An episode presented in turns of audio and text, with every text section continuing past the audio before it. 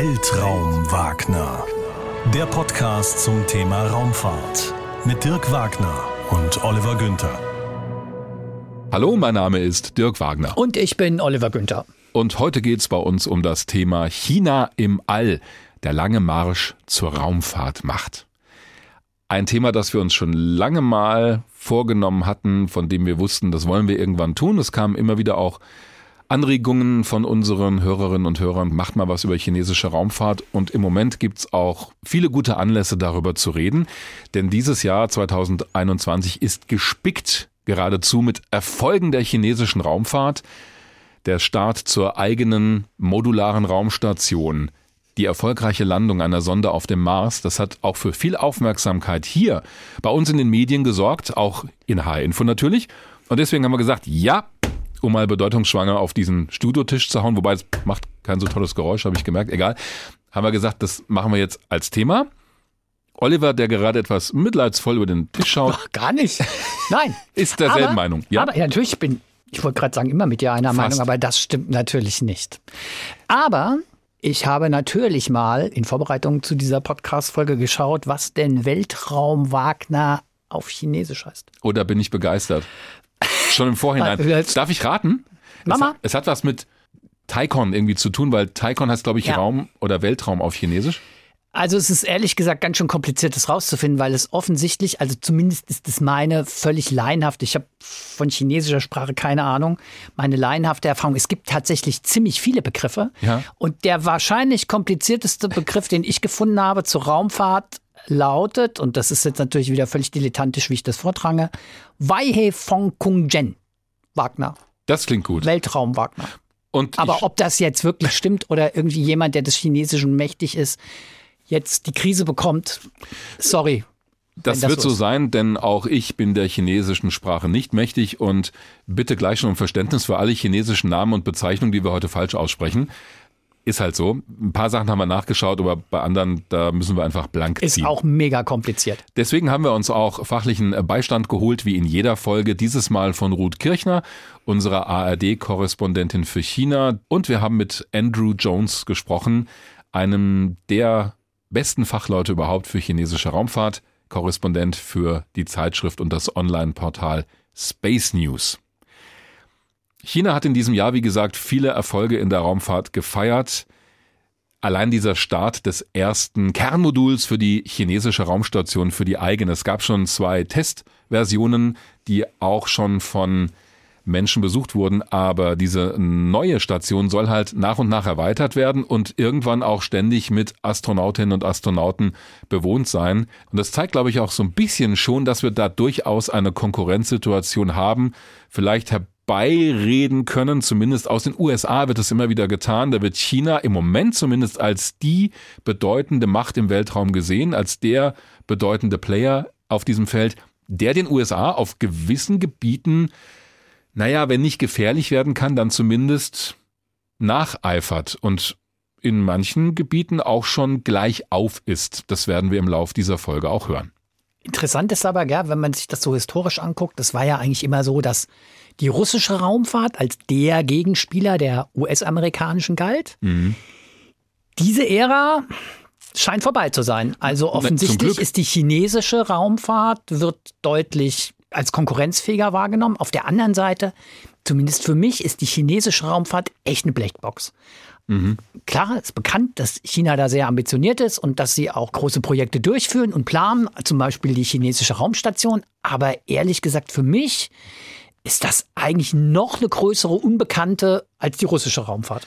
Das kann ich nachvollziehen, denn die Berichterstattung über die chinesische Raumfahrt ist natürlich im Vergleich zu dem, was wir über europäische Raumfahrtmissionen gerade auch hier in den Medien haben oder über amerikanische internationale Missionen wesentlich geringer, auch in meiner Wahrnehmung.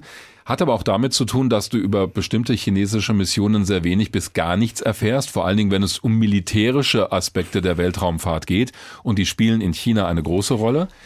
Und es hat auch damit zu tun, dass die wissenschaftlichen Erkenntnisse von den Chinesen nicht so publiziert werden. Also ich sag mal, auf einer Internetseite, wo du mal eben alle Rohdaten, alle Rohbilder von dieser Mars-Mission runterladen könntest, das gibt es nicht. Das macht aber zum Beispiel die NASA. Da kannst du also jeden Tag schauen, welche Bilder hat denn der Mars Rover Perseverance oder das Vorgängermodell Curiosity, was für Bilder haben die geschickt. Und die werden dann auch von Space Nerds oder auch von Fachleuten genutzt, um daraus eigene Dinge zu erstellen. 3D-Ansichten, Panoramabilder, die die NASA gar nicht macht zum Teil.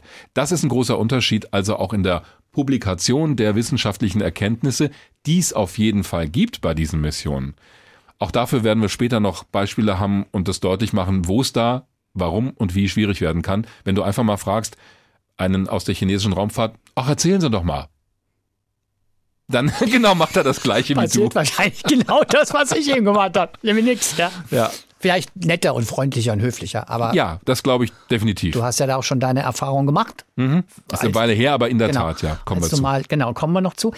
Ich mache es aber noch für mich persönlich an einem anderen Punkt fest, weil Mhm. bei der russischen Raumfahrt kennt man ja zumindest so historische Erfolge. Juri Gagarin, der erste Mensch im All und diese Konkurrenz mit den Amerikanern aus den 60er Jahren. Was die chinesische Raumfahrthistorie angeht, bin ich komplett blank. Ich habe keine Ahnung, wann das angefangen hat und was so die Missionen sind, die man so in den letzten Jahren, Jahrzehnten auch mit chinesischer Raumfahrt verbindet. Das hat allerdings nichts mit der Blackbox zu tun, sondern das hat einfach damit zu tun, dass natürlich die russische und die amerikanische Raumfahrt oder früher die Raumfahrt der UdSSR ganz viele Ersttaten geleistet hat. Das ist klar, natürlich weißt du, der erste Satellit Sputnik 1, der erste Mensch im All Yuri Gagarin, der erste Mensch auf dem Mond Neil Armstrong. Die Chinesen haben natürlich in ihrem Raumfahrtprogramm ähnliche Erfolge gefeiert, die für die mindestens genauso bedeutsam waren. Sie waren aber halt nicht die ersten. Ich glaube, daran liegt das, denn wenn du nachschaust, du findest ganz schnell auch die wichtigen Punkte in der chinesischen Raumfahrt. Und der Unterschied zu Russland, weil du es angesprochen hast, ist natürlich der, dass die USA nach dem Fall des Eisernen Vorhangs, nach dem Ende der Sowjetunion mit den Russen zusammengearbeitet haben und das nach wie vor tun auf der internationalen Raumstation bei allen politischen Querelen, die es hier auf der Erde gibt. Das unterscheidet Russland ganz klar von China, denn da sagen die Amerikaner, weil sie Angst vor Technologiespionage haben und so weiter. Und es geht auch um Proliferation, also um die Frage, wem liefert China eigentlich Waffentechnik und wer liefert Waffentechnik an China. Deswegen sagen die Amerikaner, keine Zusammenarbeit und wenn doch, dann muss sie vom Kongress genehmigt werden. Stichwort Geschichte. Da lohnt es sich auf die chinesische Raumfahrt zu schauen. Wollte gerade sagen. Ne? Jetzt mal Fakten, Weltraum Wagner. Am 24. April, also das war jetzt aber schon sehr, sehr militärisch, diese Aufforderung.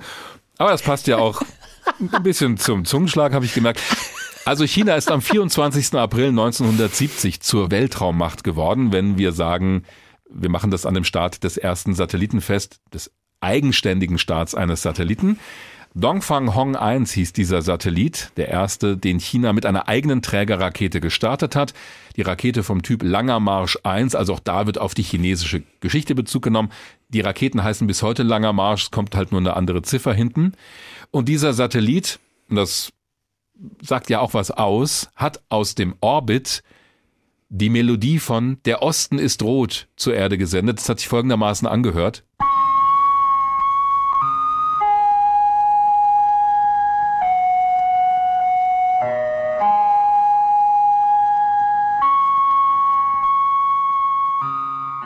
Klingt ein bisschen kratzig, ist aus dem Weltraum, aber da kommt natürlich viel Pathos und Nationalstolz rüber. Davor gab es natürlich eine lange Entwicklung, denn so eine Trägerrakete zu bauen und einen eigenen Satelliten mit all den Bodenanlagen, das machst du nicht von heute auf morgen. Diese Langer Marsch 1 wurde nämlich aus einer Militärrakete entwickelt. Es wurde einfach eine dritte Stufe obendrauf gesetzt. Das ist eine Entwicklung, die wir analog auch in den Vereinigten Staaten und in der ehemaligen UdSSR gesehen haben. Also Entwicklung der Raumfahrt aus einer militärischen Entwicklung heraus. Um mal ganz, ganz, ganz vorne anzufangen. Die Rakete, so wie wir sie kennen, hat ihren Ursprung tatsächlich in China. Das fing alles an mit brennenden Pfeilen. Die wurden mit Schwarzpulver angetrieben, beziehungsweise am Anfang hat man das Schwarzpulver. Du meinst jetzt die Rakete an und für, Also an und für sich, ja. An und für sich, die, okay, gut. Ja, sorry. Nicht die Raumfahrtrakete, ja, ja, genau, das die Rakete und auch damals zuerst in der militärischen Anwendung, natürlich auch als Feuerwerksrakete oder als China-Böller, also als Kracher. Die Weiterentwicklung war, dass diese Pfeile dann auch mit einem Raketenantrieb, einem einfachen ausgestattet wurden, nämlich mit Schwarzpulver. Und das passierte zum ersten Mal in China in der Song-Dynastie im 11. Jahrhundert. Im 12. Jahrhundert gab es schon die ersten Raketenbatterien, aus denen diese Pfeile dann verschossen werden konnten oder diese Raketen. Es waren ja dann keine Pfeile mehr im klassischen Sinne, sondern schon Raketen, die so ein Ach, bisschen, komm, ist ja interessant, die so ein bisschen sogar an Feuerwerksraketen ja, erinnern ja vom Aussehen. Zwölftes Jahrhundert, sagst ja, du. Wahnsinnig früh und das hat sich natürlich dann alles fortgesetzt. Die Entwicklungen über die ersten Anwendungen waren tatsächlich militärische, also für die Verteidigung, den Angriff, was auch immer. Es war eine weitreichende Waffe für die damalige mhm. Zeit. Natürlich nicht sehr zielgenau, ist klar. Aber allein die abschreckende Wirkung, wenn du da als Angreifer mit so einer Salve mit brennenden Himmelspfeilen beschossen wirst, das macht sicherlich Eindruck. Die erste moderne Rakete Chinas war übrigens eine Ableitung der deutschen V2 aus dem Zweiten Weltkrieg. Die wurde ja hier in Deutschland entwickelt als damals zumindest mit relativ großer Reichweite versehene Rakete, die ungefähr eine Tonne Sprengstoff transportieren konnte. Es war aber im Prinzip eine Terrorwaffe. Die hat für den Ausgang des Krieges keine Rolle mehr gespielt. Es wurden aber große Mittel in die Entwicklung gesteckt. Diese V2-Entwicklung war dann auch maßgeblich für die weitere Raketenentwicklung in der Sowjetunion, in den USA, in anderen Ländern. Und in China war es eben auch so. Da wurde diese Rakete, die aus der V2 entwickelt wurde, R1 genannt. Jetzt fragen wir uns natürlich, wie kommt die V2 nach China? Soweit kann die nicht fliegen, ist weit weg. Und damals die Alliierten haben ja die Technik erbeutet. Die gingen nach Russland, Sowjetunion und die USA zum Beispiel, aber nach China. Und da habe ich tatsächlich auch viel gelernt in der Recherche für diese Folge. Die Geschichte der modernen chinesischen Raumfahrt geht auf deren Vater zurück, wenn wir so wollen. Das war Qian Su Shen. Ich spreche ihn wahrscheinlich vollkommen verkehrt aus, aber so hieß er. Jahrgang 1911, war schon immer an Luftfahrttechnik interessiert und ist dann in die USA gegangen, hat studiert am Caltech, dem California Institute of Technology, wurde dann Professor. Was ich gar nicht wusste, er war einer der Mitbegründer des Jet Propulsion Laboratory. Das ist die Einrichtung, mhm. die heute von der NASA betrieben wird, in Kalifornien, von wo aus die ganzen Raumsondenmissionen auch zum Mars gesteuert werden. Da war dieser Mann mit dabei. Vorübergehend war er sogar in der Air Force und auf diesem Weg, und da kommen wir zu der V2, ist er auch eine Weile in Deutschland gewesen am Ende des Zweiten Weltkrieges und hat sich hier angeschaut, was die Deutschen an Raketenentwicklung gemacht haben. Dann allerdings in den 1950er Jahren hat sich das Blatt für ihn gewendet. Das war die sogenannte McCarthy-Ära. Der berühmte Senator Joseph McCarthy in den USA, der sich selber aufgeschwungen hat zum Kommunistenjäger. Also da fing der Kalte Krieg schon an trieb schon erste Blüten, dass die USA gesagt haben, alles was Kommunismus ist, ist des Teufels, das müssen wir bekämpfen. Und so wurde auch Jagd auf vermeintliche Kommunisten in den USA gemacht.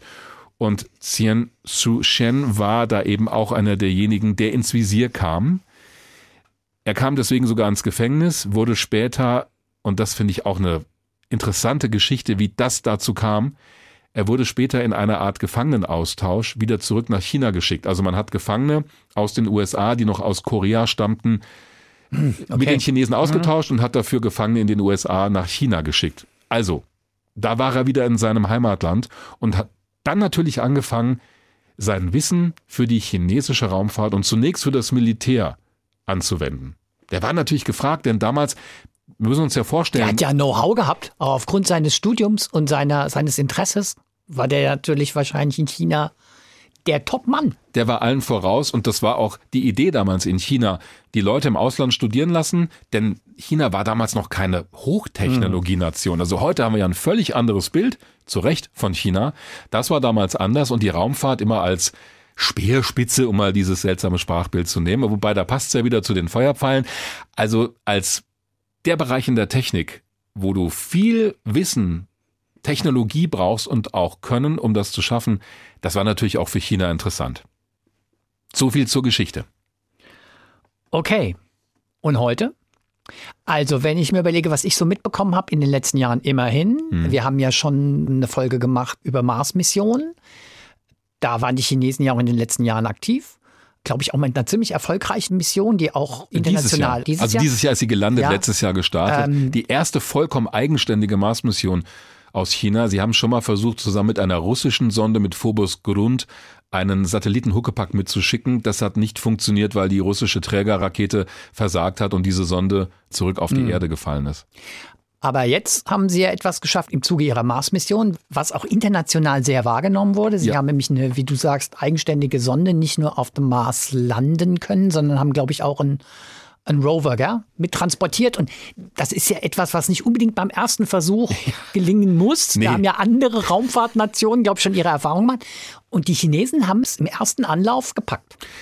Das beeindruckt auch mich tatsächlich, diese Leistung, denn diese Sonde Tianwen 1 die hat alles auf einmal versucht. Also zum ersten Mal in eine Umlaufbahn einschwenken um den Mars. Haben sie geschafft. Von dort aus ein Landefahrzeug absetzen auf der Oberfläche. Haben sie geschafft. Und als Sahnehäubchen dann noch von diesem Landefahrzeug einen ferngesteuerten Rover, ein sechsrädriges Mars-Auto abzusetzen. Auch das hat funktioniert. Da gibt's tatsächlich sehr ästhetische Bilder sogar von, die im Internet und bei Twitter auch veröffentlicht wurden. Allerdings nicht sehr viele. Und da sehen wir schon wieder, dass die Publikation solcher Ereignisse natürlich immer, wenn man es gut verkaufen kann, toll funktioniert. Aber wenn du mal ein Interesse hast, ach, was hat denn das Ding so in der letzten Woche gesendet, da kommst du erstmal so nicht dran. Mhm. Anders als bei amerikanischen Missionen, Beispiel Mars habe ich genannt. Die Fähigkeiten, die China im Weltraum hat, sind tatsächlich mannigfaltig. Das sind so diese Schaufenstermissionen zum Mars, aber dahinter steckt natürlich eine ganze Infrastruktur.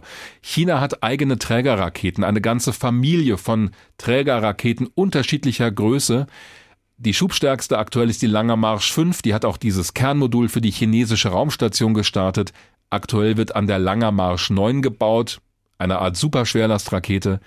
China betreibt Satelliten aller Art für die Kommunikation, die Erdbeobachtung, die Navigation. Die haben ein eigenes Navigationssystem, Beidou, ein Gegenstück zum GPS mhm. der Amerikaner. Klar, China will da unabhängig Galileo. sein. Galileo.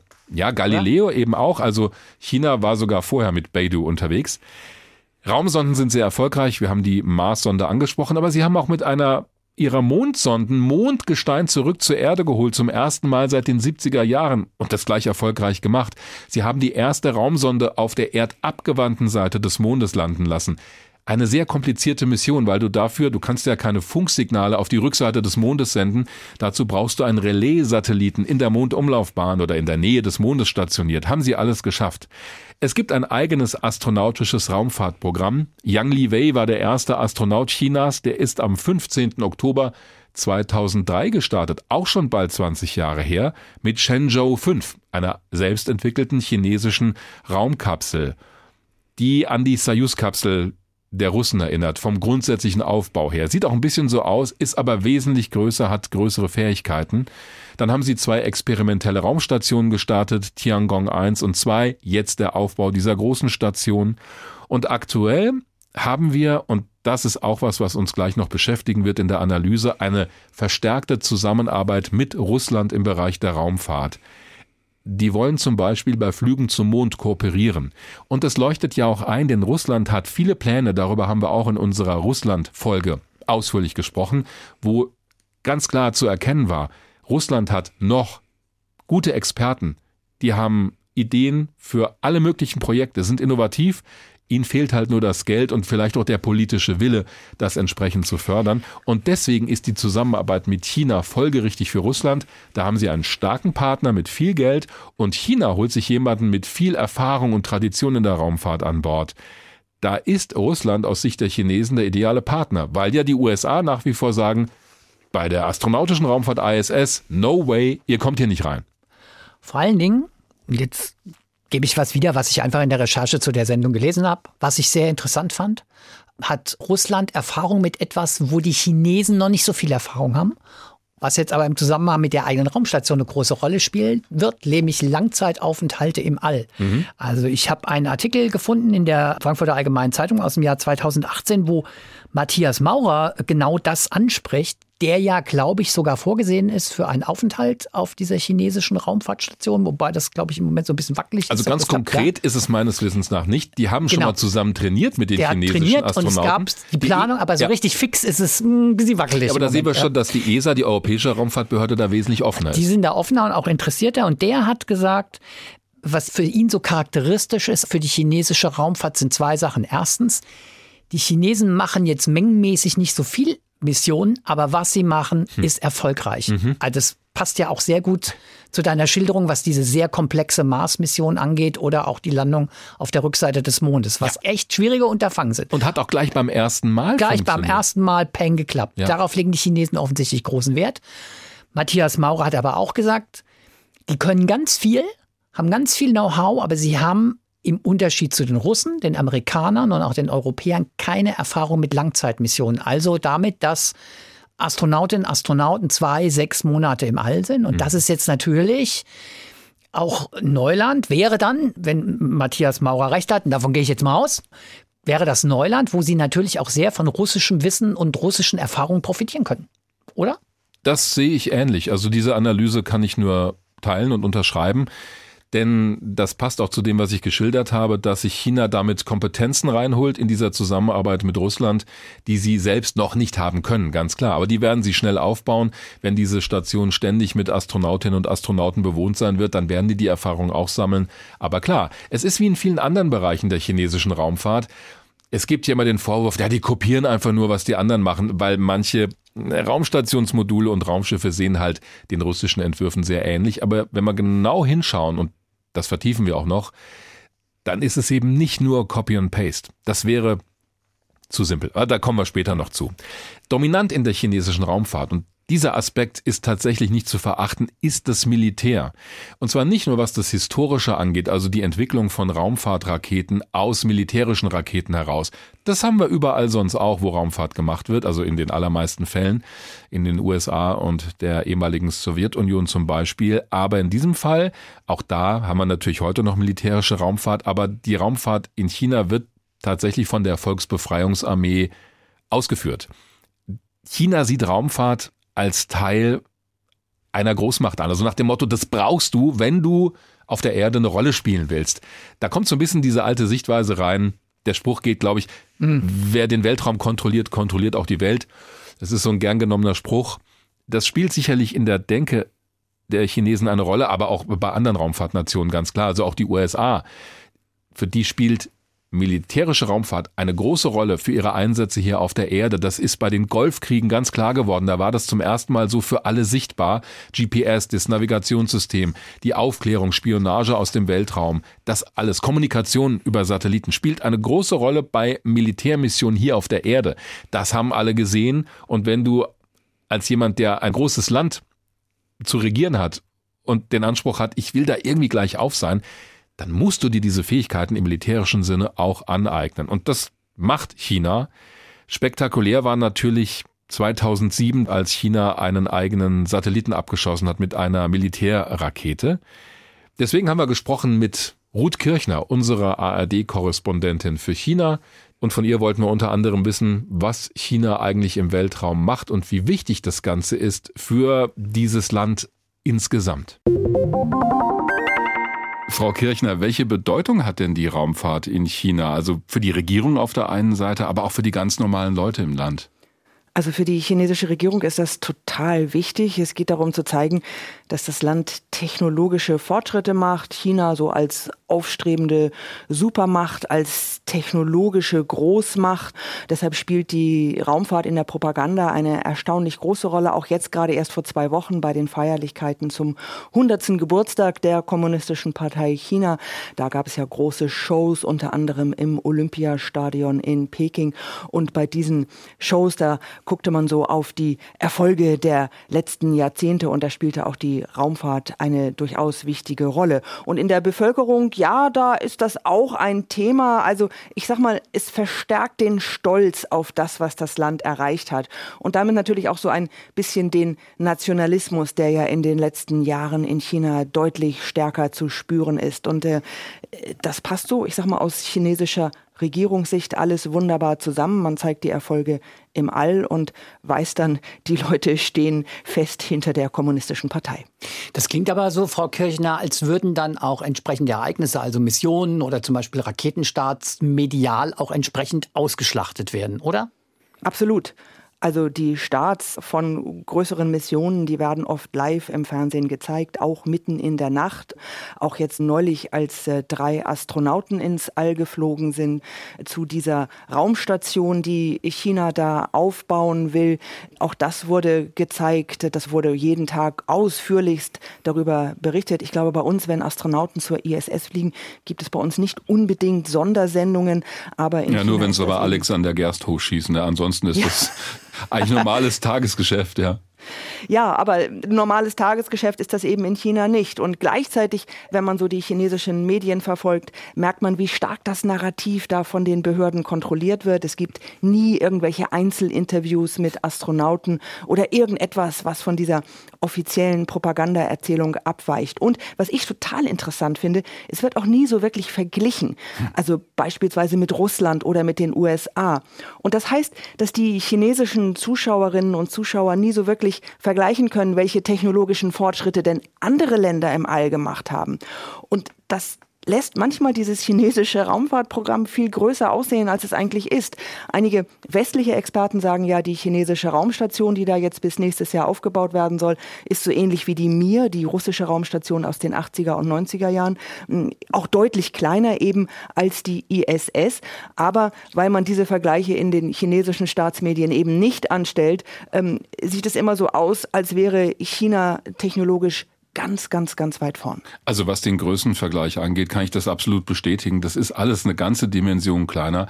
Aber Oliver hat gerade schon gezuckt bei diesem Größenvergleich. Nee, nicht nee. bei dem Größenvergleich, aber als Sie gerade eben erzählt haben, Frau Kirchner, es gibt bei den Übertragungen zum Beispiel, also so habe ich es verstanden, keine Live-Interviews mit Astronauten heißt ja in China Taikonauten. Ja, ist das ja, eigentlich halt, halt, halt mit den Taikonauten, mit den also Taikonauten sagt ehrlich gesagt in China so gut wie niemand. Oh. Also äh, das ist so ein Kunstbegriff, den man sich ausgedacht hat, gerade auch in dieser ähm, Übersetzung so aus dem Chinesischen ins Englische. Aber Taikonauten ist so ein Begriff, der wird eigentlich in China so gut wie nie benutzt. Das finde ich interessant, weil ich habe immer gelesen, Taikonaut käme von Taikon, also das chinesische Wort für Weltraum. Aber anscheinend hat man das hier ein wenig zu sehr romantisiert. Also wenn Sie sagen, das wird in China selber gar nicht so genannt?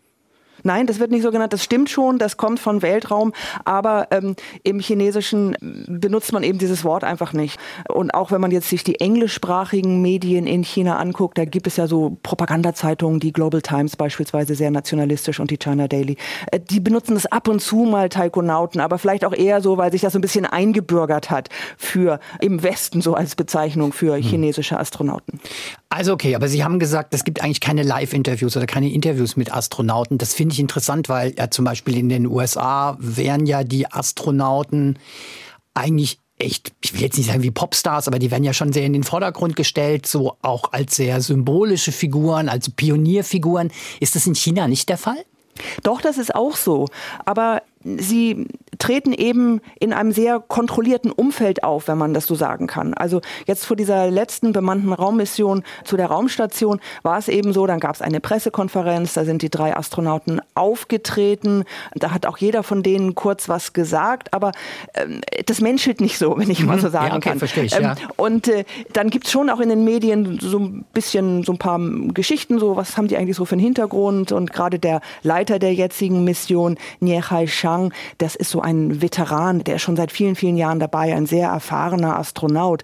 Aber das hat ganz anders als bei uns oder auch in den USA, ist man weniger dicht dran sozusagen an den an den Menschen, wenn man so mhm. will, sondern es ist immer ganz stark, hier sind unsere Helden.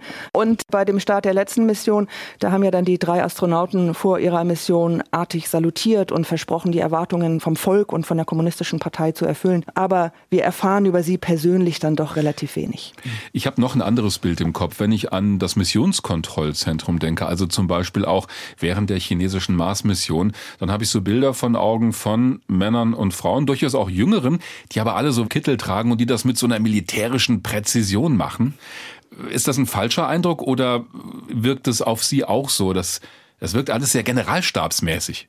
Das ist generalstabsmäßig und das ist Teil vom Militär. Das darf man ja nicht vergessen. Das gesamte chinesische Raumfahrtprogramm ist Teil des chinesischen Militärs. Auch die Astronauten, die sind Soldaten der Volksbefreiungsarmee. Einige sind Kampfflieger, also wie der Nie Haishang, den ich schon erwähnt habe, der Leiter der Mission zu der Raumstation. Und die Mitarbeiter auch in diesen Kontrollzentren, auch das sind Angehörige des Militärs, die sind alle durch militärisches Training gegangen und das sind hochqualifizierte Wissenschaftler auch, aber da ist immer eine ganz, ganz starke militärische Komponente dabei. Auch technisch kann man das gut zeigen, dass die chinesische Raketenentwicklung eben auch aus dem militärischen Bereich kam, wobei das auch in anderen Ländern so gewesen ist. Aber was will denn das chinesische Militär im Weltraum? Also es geht zunächst mal darum, aufzuschließen, also zu den großen Weltraumnationen wie Russland und den USA, technologisch, aber auch was, ich sage mal einfach die Präsenz im All angeht. Ähm, und äh, nehmen wir mal die Raumstation nochmal. Also wenn die ISS ja dann tatsächlich in den nächsten Jahren eingemottet werden sollte, dann wäre China das einzige Land mit einem Außenposten im All. Das ist natürlich auch mit viel Prestige verbunden. Hm. Machen ja andere Länder vielleicht auch so ein bisschen so. Also ich denke an Indien. Also vielleicht gehört das so zu einem aufstrebenden Land, einer aufstrebenden Regional- oder Supermacht einfach dazu, dass man auch ein Weltraumprogramm betreiben muss. Aber äh, neben diesem Schaulaufen im All geht es sicherlich auch um Technologieführerschaft. Also Xi Jinping, der Staats- und Parteichef, äh, macht das ja sehr deutlich, dass er sagt, China soll zu einer Technologiemacht aufsteigen in den nächsten Jahren, spätestens bis 2049, also zum 100. Geburtstag der Staatsgründung, soll China eine technologische Supermacht sein. Und dann kommt noch dazu natürlich der Wettkampf mit den USA, sowohl was die Technologie angeht, aber natürlich auch so ein bisschen was die Vormachtstellung angeht. Und da gibt es eine ganz spannende Entwicklung, wie ich finde, denn China sucht sehr stark die Kooperation in der Raumfahrt momentan mit Russland. Russland ist noch bei der internationalen Raumstation dabei, aber wir merken schon bei den Plänen der Amerikaner wieder zum Mond zurückzukehren, da hält sich Russland im Moment noch bedeckt und sagt, ja, das sei viel zu USA zentriert, so in der Art haben die das formuliert. Was ist das für eine Verbindung, die da gerade entsteht oder vielleicht auch wieder auflebt zwischen China und Russland? Also diese Verbindung gibt es ja schon länger, also dass man da zumindest miteinander redet äh, über die Raumfahrtprogramme. Aber schon bei der ISS war ja China von vornherein nicht dabei, war ausgeschlossen. Das hat die natürlich auch so ein bisschen dazu gedrängt, ihr eigenes Programm zu entwickeln. Und dann hat man sich andere Kooperationspartner gesucht. Es gab ja auch mal so Gespräche mit der ESA, mhm. vielleicht so ein bisschen informeller anfangs. Das ist so ein bisschen abgekühlt, habe ich mir sagen lassen. Und gerade in den letzten Jahren, ja letzten Monaten, wo sich auch so der Systemkonflikt, ich sag mal, und die Spannungen zwischen USA und China, USA, Russland so deutlich verschärft haben, suchen Moskau und Peking verstärkt den Schulterschluss und eben auch im Weltall. Also da gibt es ja Pläne für ein gemeinsames Forschungslabor auf dem Mond. Da wird darüber geredet, dass dann bei so einer bemannten Mondmission vielleicht im Jahre 2030, dass dann chinesische und russische Astronauten zusammen zum Mond fliegen. Ähm, auch jetzt was diese Raumstation angeht, da gibt es Kooperationsvereinbarungen. Da lassen sich nun beide Länder nicht so unbedingt in die Karten gucken, aber das wird nach außen hin sehr, sehr stark betont. Wir arbeiten arbeiten da zusammen und wir haben da eine Partnerschaft, die wir vorantreiben wollen. Das bezieht sich jetzt auf die Kooperation zwischen China und Russland. Aber was mich noch interessieren würde, wie sieht es denn überhaupt mit der ich sage jetzt mal, internationalen Kooperationsbereitschaft seitens der Chinesen aus. Also haben die Chinesen eigentlich eher ein Interesse oder möglicherweise auch den Wunsch, vielleicht sogar mal stärker mit den Europäern oder, das klingt jetzt vielleicht wirklich ein bisschen abenteuerlich, mit den USA zusammenzuarbeiten? Hm. Oder sind die Chinesen eigentlich jetzt erstmal interessiert daran, eine eigene nationale Raumfahrtmacht aufzustellen? Das ist wirklich eine super Frage, aber die Antwort ist echt nicht so einfach, weil ich glaube, es geht um beides. nichts. das, ich glaube, es geht um beides. Auf der einen Seite will man ganz stark zeigen, wir sind eigenständig. Wir können das. Wir können genauso wie die USA, auch wie Russland. Wir haben ein ganz tolles Raumfahrtprogramm und natürlich diesen militärischen Aspekt und Technologieentwicklung und vielleicht auch Waffenentwicklung darf man da ja auch nicht so ganz außer Acht lassen. Und gleichzeitig gibt es diesen Kooperationsgedanken. Über Russland haben wir gerade schon gesprochen. Dann gab es diese Gespräche mal mit der ESA. Man muss dann immer sehr genau gucken, äh, bei China, was machen sie denn wirklich? Also was sagen sie und was machen sie? Mhm. Und äh, nehmen wir mal jetzt die Mondmission, die letzte. Da hatte ja China eine Sonde zum Mond geschickt. Die hat da Mondgestein auch eingesammelt. Zum ersten Mal seit vielen, vielen Jahrzehnten, dass wieder Mondgestein zur Erde gebracht wurde. Da gibt es durchaus großes Interesse auch von internationalen Forschern, sich das mal genauer anzugucken.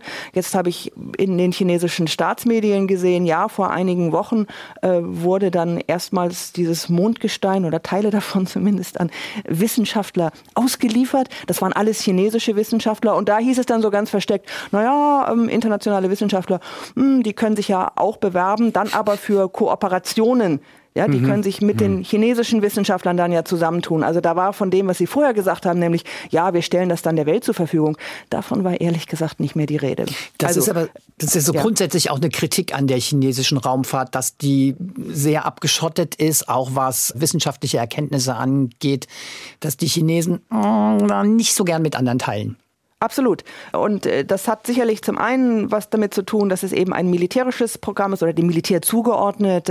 Und da ist ja China sowieso total intransparent. Auch wir China-Korrespondenten. Also wenn ich ja was über chinesische Waffensysteme äh, herausfinden will oder wissen will, wie stark sind die eigentlich militärisch, dann gucke ich ja in ausländische Forschungsberichte. Also ich sage mal von mhm. SIPRI, dem Friedensforschungsinstitut in Stockholm, oder ich gucke auch mal in den Jahresbericht vom Pentagon in Washington, weil die Chinesen selbst eben so intransparent sind. Und aber da wollen die Amis, glaube ich, auch nicht drüber reden, wenn wir Details Da wollen die Amis auch nicht drüber reden, aber da kann man sehr viel deutlicher, da kann man deutlich sehen, ich sag mal, wie viel Mittelstreckenraketen oder wie viel Fregatten hat denn so ein Land? Ja, mhm. also das ist ja Hardware, das ist ja auch sichtbar mhm. irgendwo. Und da sind die Chinesen eben deutlich intransparenter. Das sind alles, ich sag mal, das wird eben nicht so in die Öffentlichkeit getragen, außer eben diesem Narrativ, wir sind ganz toll und wir entwickeln diese Technologie und wir können das eben auch, was die USA können und was die Russen können. Da komme ich jetzt wieder mit meiner Lieblingsanekdote. Das ist schon mehr als zehn Jahre her. Da war ich auf einem Raumfahrtkongress in Heidelberg, einem internationalen. Und da war eben auch jemand von der chinesischen Raumfahrtbehörde zu Gast. Der hat da einen Vortrag gehalten, also ganz offen gesprochen über die Planung, über die Projekte und wie es halt so ist. Ich wollte danach, also nach dem Vortrag, noch mal ein kleines Interview mit ihm machen, damit ich Aussagen, also O-Töne bekomme für einen Bericht. Und äh, normalerweise auf solchen Kongressen ist es nie ein Problem, die Redner nach der Rede abzugreifen, kurz zu fragen, ach, haben Sie kurz Zeit, das nochmal kurz zusammenzufassen, was Sie gesagt haben. Und das war hochinteressant, weil er sagte so sinngemäß, I'm not authorized to speak about that. Also ich darf darüber mit Ihnen nicht reden oder bin ich autorisiert, obwohl das gerade in aller Öffentlichkeit gemacht hat da auf diesem Kongress. Lag das jetzt an mir oder ist das einfach so eine kulturelle Geschichte, dass selbst über Dinge, die in der Öffentlichkeit breitgetreten werden, gegenüber Journalistinnen und Journalisten aus dem Westen dann sehr zurückhaltend nur geredet wird. Ich glaube, es lag an also dir. Ja, wahrscheinlich lag es an mir. Also ich würde mal sagen, welcome to China. Ja. Ähm, also, das, also das ist äh, das sozusagen auch immer die Schwierigkeit, die wir haben, auch als Korrespondenten, dass man sagt, ja, aber wieso? Das steht doch auch in den chinesischen Staatsmedien schon drin. Ja. Oder das hat doch jemand schon in der Öffentlichkeit gesagt. Aber dann nochmal mit einem Journalisten zu sprechen, dafür brauchen Wissenschaftler, insbesondere wenn sie aus solchen hochsensiblen Bereichen kommen wie der Raumfahrt, dafür brauchen Wissenschaftler eine Genehmigung. Also das ist jetzt keine kulturelle Zurückhaltung, weil der Chinese äh, sich nicht traut oder so, sondern das liegt natürlich am System. Mhm. Und es ist politisch so gewollt. Also die sollen nicht einfach so da rumrennen und irgendwelchen Leuten Interviews geben und vielleicht Dinge sagen, die nicht abgestimmt sind. Beruhigt mich ähm. so ein bisschen, dass Oliver mit seiner Prognose da leicht daneben lag, was meine Person betrifft. Bemerkenswert finde ich noch was anderes. Am 11. Januar 2007 hat China diesen berühmten Waffentest im All durchgeführt, also einen eigenen Satelliten abgeschossen mit einer Abfangrakete, um zu zeigen, wir können das. Es ist eine große Trümmerwolke entstanden, die sich natürlich auch verteilt hat auf einer Umlaufbahn in etwa 860 Kilometern Höhe, die auch von anderen Erdbeobachtungssatelliten genutzt wird. Diese Trümmer fliegen zum Teil noch immer dort oben rum. Es gab viele Proteste international und auch Empörungen. Oder auch vor kurzem, als eine chinesische Trägerrakete, die Langer Marsch 5B, gestartet ist, die große Zentralstufe, die fällt dann immer irgendwo runter, also die wird nicht kontrolliert zum Absturz gebracht. Auch da sagen viele andere Raumfahrtnationen, Mensch, das müsst ihr mal anders machen.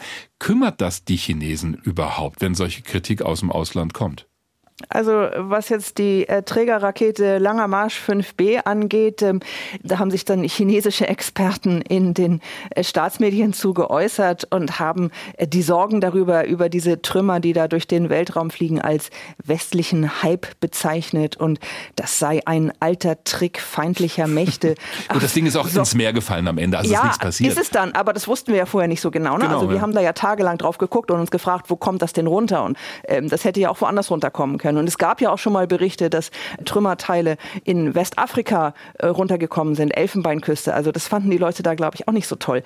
Also dies sei alles nur ein Trick feindlicher Mächte, darüber sich jetzt Sorgen zu machen, aus Sorge vor Chinas schnellen Fortschritten auf dem Gebiet der Raumfahrttechnik. Also ähm, sozusagen jetzt in den offiziellen Verlautbarungen wird diese Kritik total zurückgewiesen. Und äh, China, habe ich nicht den Eindruck, ist da so bereit, äh, tatsächlich so drüber zu reden. Da müsste man ja eigentlich dann viel mehr international sich abstimmen. Wie geht man denn damit um? Hm. Und gibt es denn eigentlich Regeln für Trägerraketen oder Trümmerteile, die da durchs All fliegen. Und was macht man denn, wenn man solche Missionen startet? Äh, welche technischen Voraussetzungen müssen die denn haben, damit man vielleicht dann etwas kontrollierter diese Teile von den Trägerraketen dann irgendwo ins Meer stürzen lassen kann? Also da äh, gibt es sicherlich Kooperationsgesprächsbedarf und äh, da sehe ich im Moment nicht so wirklich, dass China da bereit ist, mit anderen darüber zu sprechen. Das Problem betrifft auch andere Raumfahrtnationen tatsächlich, aber das ist mein Eindruck eben auch, dass China da zum einen besonders im Blickpunkt steht und sehr kritisch draufgeschaut wird, aber dass auf der anderen Seite eben auch ja so ein wie soll ich sagen, eine gewisse Empörung dann immer aus China zu hören ist, wenn dann mal Kritik erfolgt. Also da scheint die Reaktion doch sehr ja, Hört schon ziemlich so nach kalter Krieg-Rhetorik an. Ja, absolut. Und offensichtlich, absolut, hat, ja. und offensichtlich ist ja wohl, das wird ja auch sehr deutlich aus dem, was Sie beschreiben, das nationale Interesse hat absolut immer Vorrang. Hm. Es hat immer Vorrang und es hängt natürlich damit zusammen, wie diese Dinge in China immer dargestellt werden. Also in der chinesischen Propaganda, das hat jetzt mit dem Weltraum nichts zu tun, das gilt eigentlich für alle Bereiche, ist immer kommunistische Partei und der Staat und das Volk ist sozusagen eine Einheit. Das ist natürlich nicht so, ist ja bei uns auch nicht so. Aber das heißt, wenn man etwas kritisiert an der Regierung, mhm. wird es immer verstanden als Kritik an China. Mhm. Und daher auch diese empörten Reaktionen. Und das macht es oft ganz schwer, wirklich sachliche Kritik vorzubringen und zu sagen, nun lass uns doch mal einfach ganz in Ruhe darüber reden. Wir haben doch hier ein Problem und wir müssen es lösen. Weil das immer so als Fundamentalkritik verstanden wird und eben von der Propaganda dann auch und äh, auch von den Regierungsstellen entsprechend aufgebauscht wird. Und das hat sich in den letzten Monaten, Jahren unter Xi Jinping deutlich verschärft. Also, dass man Kritik aus dem Ausland grundsätzlich abwehrt und immer mit dieser Formulierung kommt, das ist ja nur wieder ein Versuch, uns schlecht zu machen. Smear-Campaign wird dann häufig gesagt. Also, da soll das Ansehen von China beschmutzt werden. Ihr wollt uns klein halten. Ihr wollt gar nicht anerkennen, dass wir so große technologische Fortschritte gemacht haben. Und ihr wollt euch nur selber ins bessere Licht drücken wirken. Und das macht natürlich, ich sag mal, Diskussionen und äh, Gespräche über tatsächliche Probleme dann etwas schwieriger. Eine kleine Sache habe ich noch zum Schluss. Ich habe ein paar chinesische Raumfahrtmodelle. Da gibt es welche, die sehen sehr originalgetreu aus, aber dann stelle ich fest, wenn ich so im Internet schaue auf gewissen Seiten, da gibt es auch so Modelle, die sind komplett vergoldet oder versilbert oder zumindest verchromt, also mit viel Bling Bling. Gibt es auch so eine Art kulturelles Feiern der Raumfahrt in China mit solchen Sachen, dass das einfach auch mm, ja in der Außendarstellung, auch in der Bevölkerung so eine Rolle spielt. Wir hatten sowas mal bei der russischen Raumfahrt, dass das auch so eine gewisse Popkultur, Popkultur Raumfahrt, Popkultur hervorgebracht Raumfahrt, hat. Popkultur, ja, genau. Ja.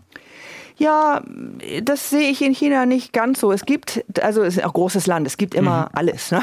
Also, Wohl wahr, ja. Also, ja. Es gibt immer die, die das also tatsächlich so popkulturell auch nutzen und sich damit auch schmücken und dann auch solche Raumfahrtmodelle haben. Oder man sieht das manchmal so, wenn man in China reist oder bei Unternehmen ist, dass die dann da auch irgendwelche Modelle von irgendwas stehen haben, um sozusagen den Stolz auf die Nation auszudrücken. Und es gibt aber genauso natürlich auch Leute, denen das, ja, ehrlich gesagt, doch ziemlich egal ist. Also die sind mit ihrem Alltag beschäftigt. Und aber was was eben wirklich wichtig ist, es gehört so zu dem ganzen Nationalismus dazu, zu dem Stolz auf China und da spielt eben das Raumfahrtprogramm in China eine unheimlich wichtige Rolle. Beim Stichwort egal hat Olli gezuckt und das wiederum Was? überrascht mich. Ja, doch. Nee, nee ich wollte nur noch mal fragen, gibt es denn so in China sowas wie Star Wars oder Star Trek, also so eine echt ikonische Science-Fiction-Serie oder sowas? Und wenn ja, wie heißt das dann? Oh Gott, Leute, jetzt bin ich überfragt. Also weil ich selber, weil ich selber nicht so ein okay, nicht ja. so ein Star Wars, Star Trek Fan bin, habe ich mich da nicht so wirklich drum gekümmert. Völlig in Ordnung. Olli glaube ich auch nicht und deswegen hat er es gefragt. Vielen Dank, Ruth Kirchner, unsere Korrespondentin für China. Wir haben gesprochen über die Bedeutung der chinesischen Raumfahrt dort im Land und auch was das Ganze mit der Politik zu tun hat. Haben Sie vielen Dank. Gerne. Dankeschön. Okay, was sind da jetzt so die Essentials gewesen? So aus meiner Sicht das, was du eigentlich auch schon vor dem Interview angedeutet hast. Diese massive Bedeutung des Militärs, mhm. die militärischen Interessen, aber auch, das fand ich schon sehr interessant, dieses Moment des Prestiges. Ja. Also erfolgreich in der Raumfahrt sein, zum Wohle des chinesischen Volkes, aber natürlich, das hat Ruth Kirchner ja auch deutlich gesagt, zum Wohle der kommunistischen Partei, die natürlich in China eine herausragende Rolle spielt. Und ich glaube, da spielt auch sowas, äh, wenn man sich so ein bisschen die Historie von China anguckt, spielt natürlich auch eine Rolle, dass wenn man heute eine Weltmacht sein will, und China will das nicht nur sein, China ist es, spielt natürlich überhaupt Technologie und technologische Entwicklung eine große Rolle. Und wenn man sich überlegt, wo China herkommt, ein extrem armes, riesengroßes, sehr bevölkerungsreiches Agrarland, das sich ja in den letzten Jahren, Zehnten unfassbar entwickelt hat, da kann ich schon nachvollziehen, dass so diese Entwicklung von Technologie, Hochtechnologie, dass das eine immense Bedeutung hat, auch so wenn es darum geht, das eigene Selbstbewusstsein, das eigene Prestige zu pflegen, aufzubauen. Das kann ich schon sehr gut nachvollziehen.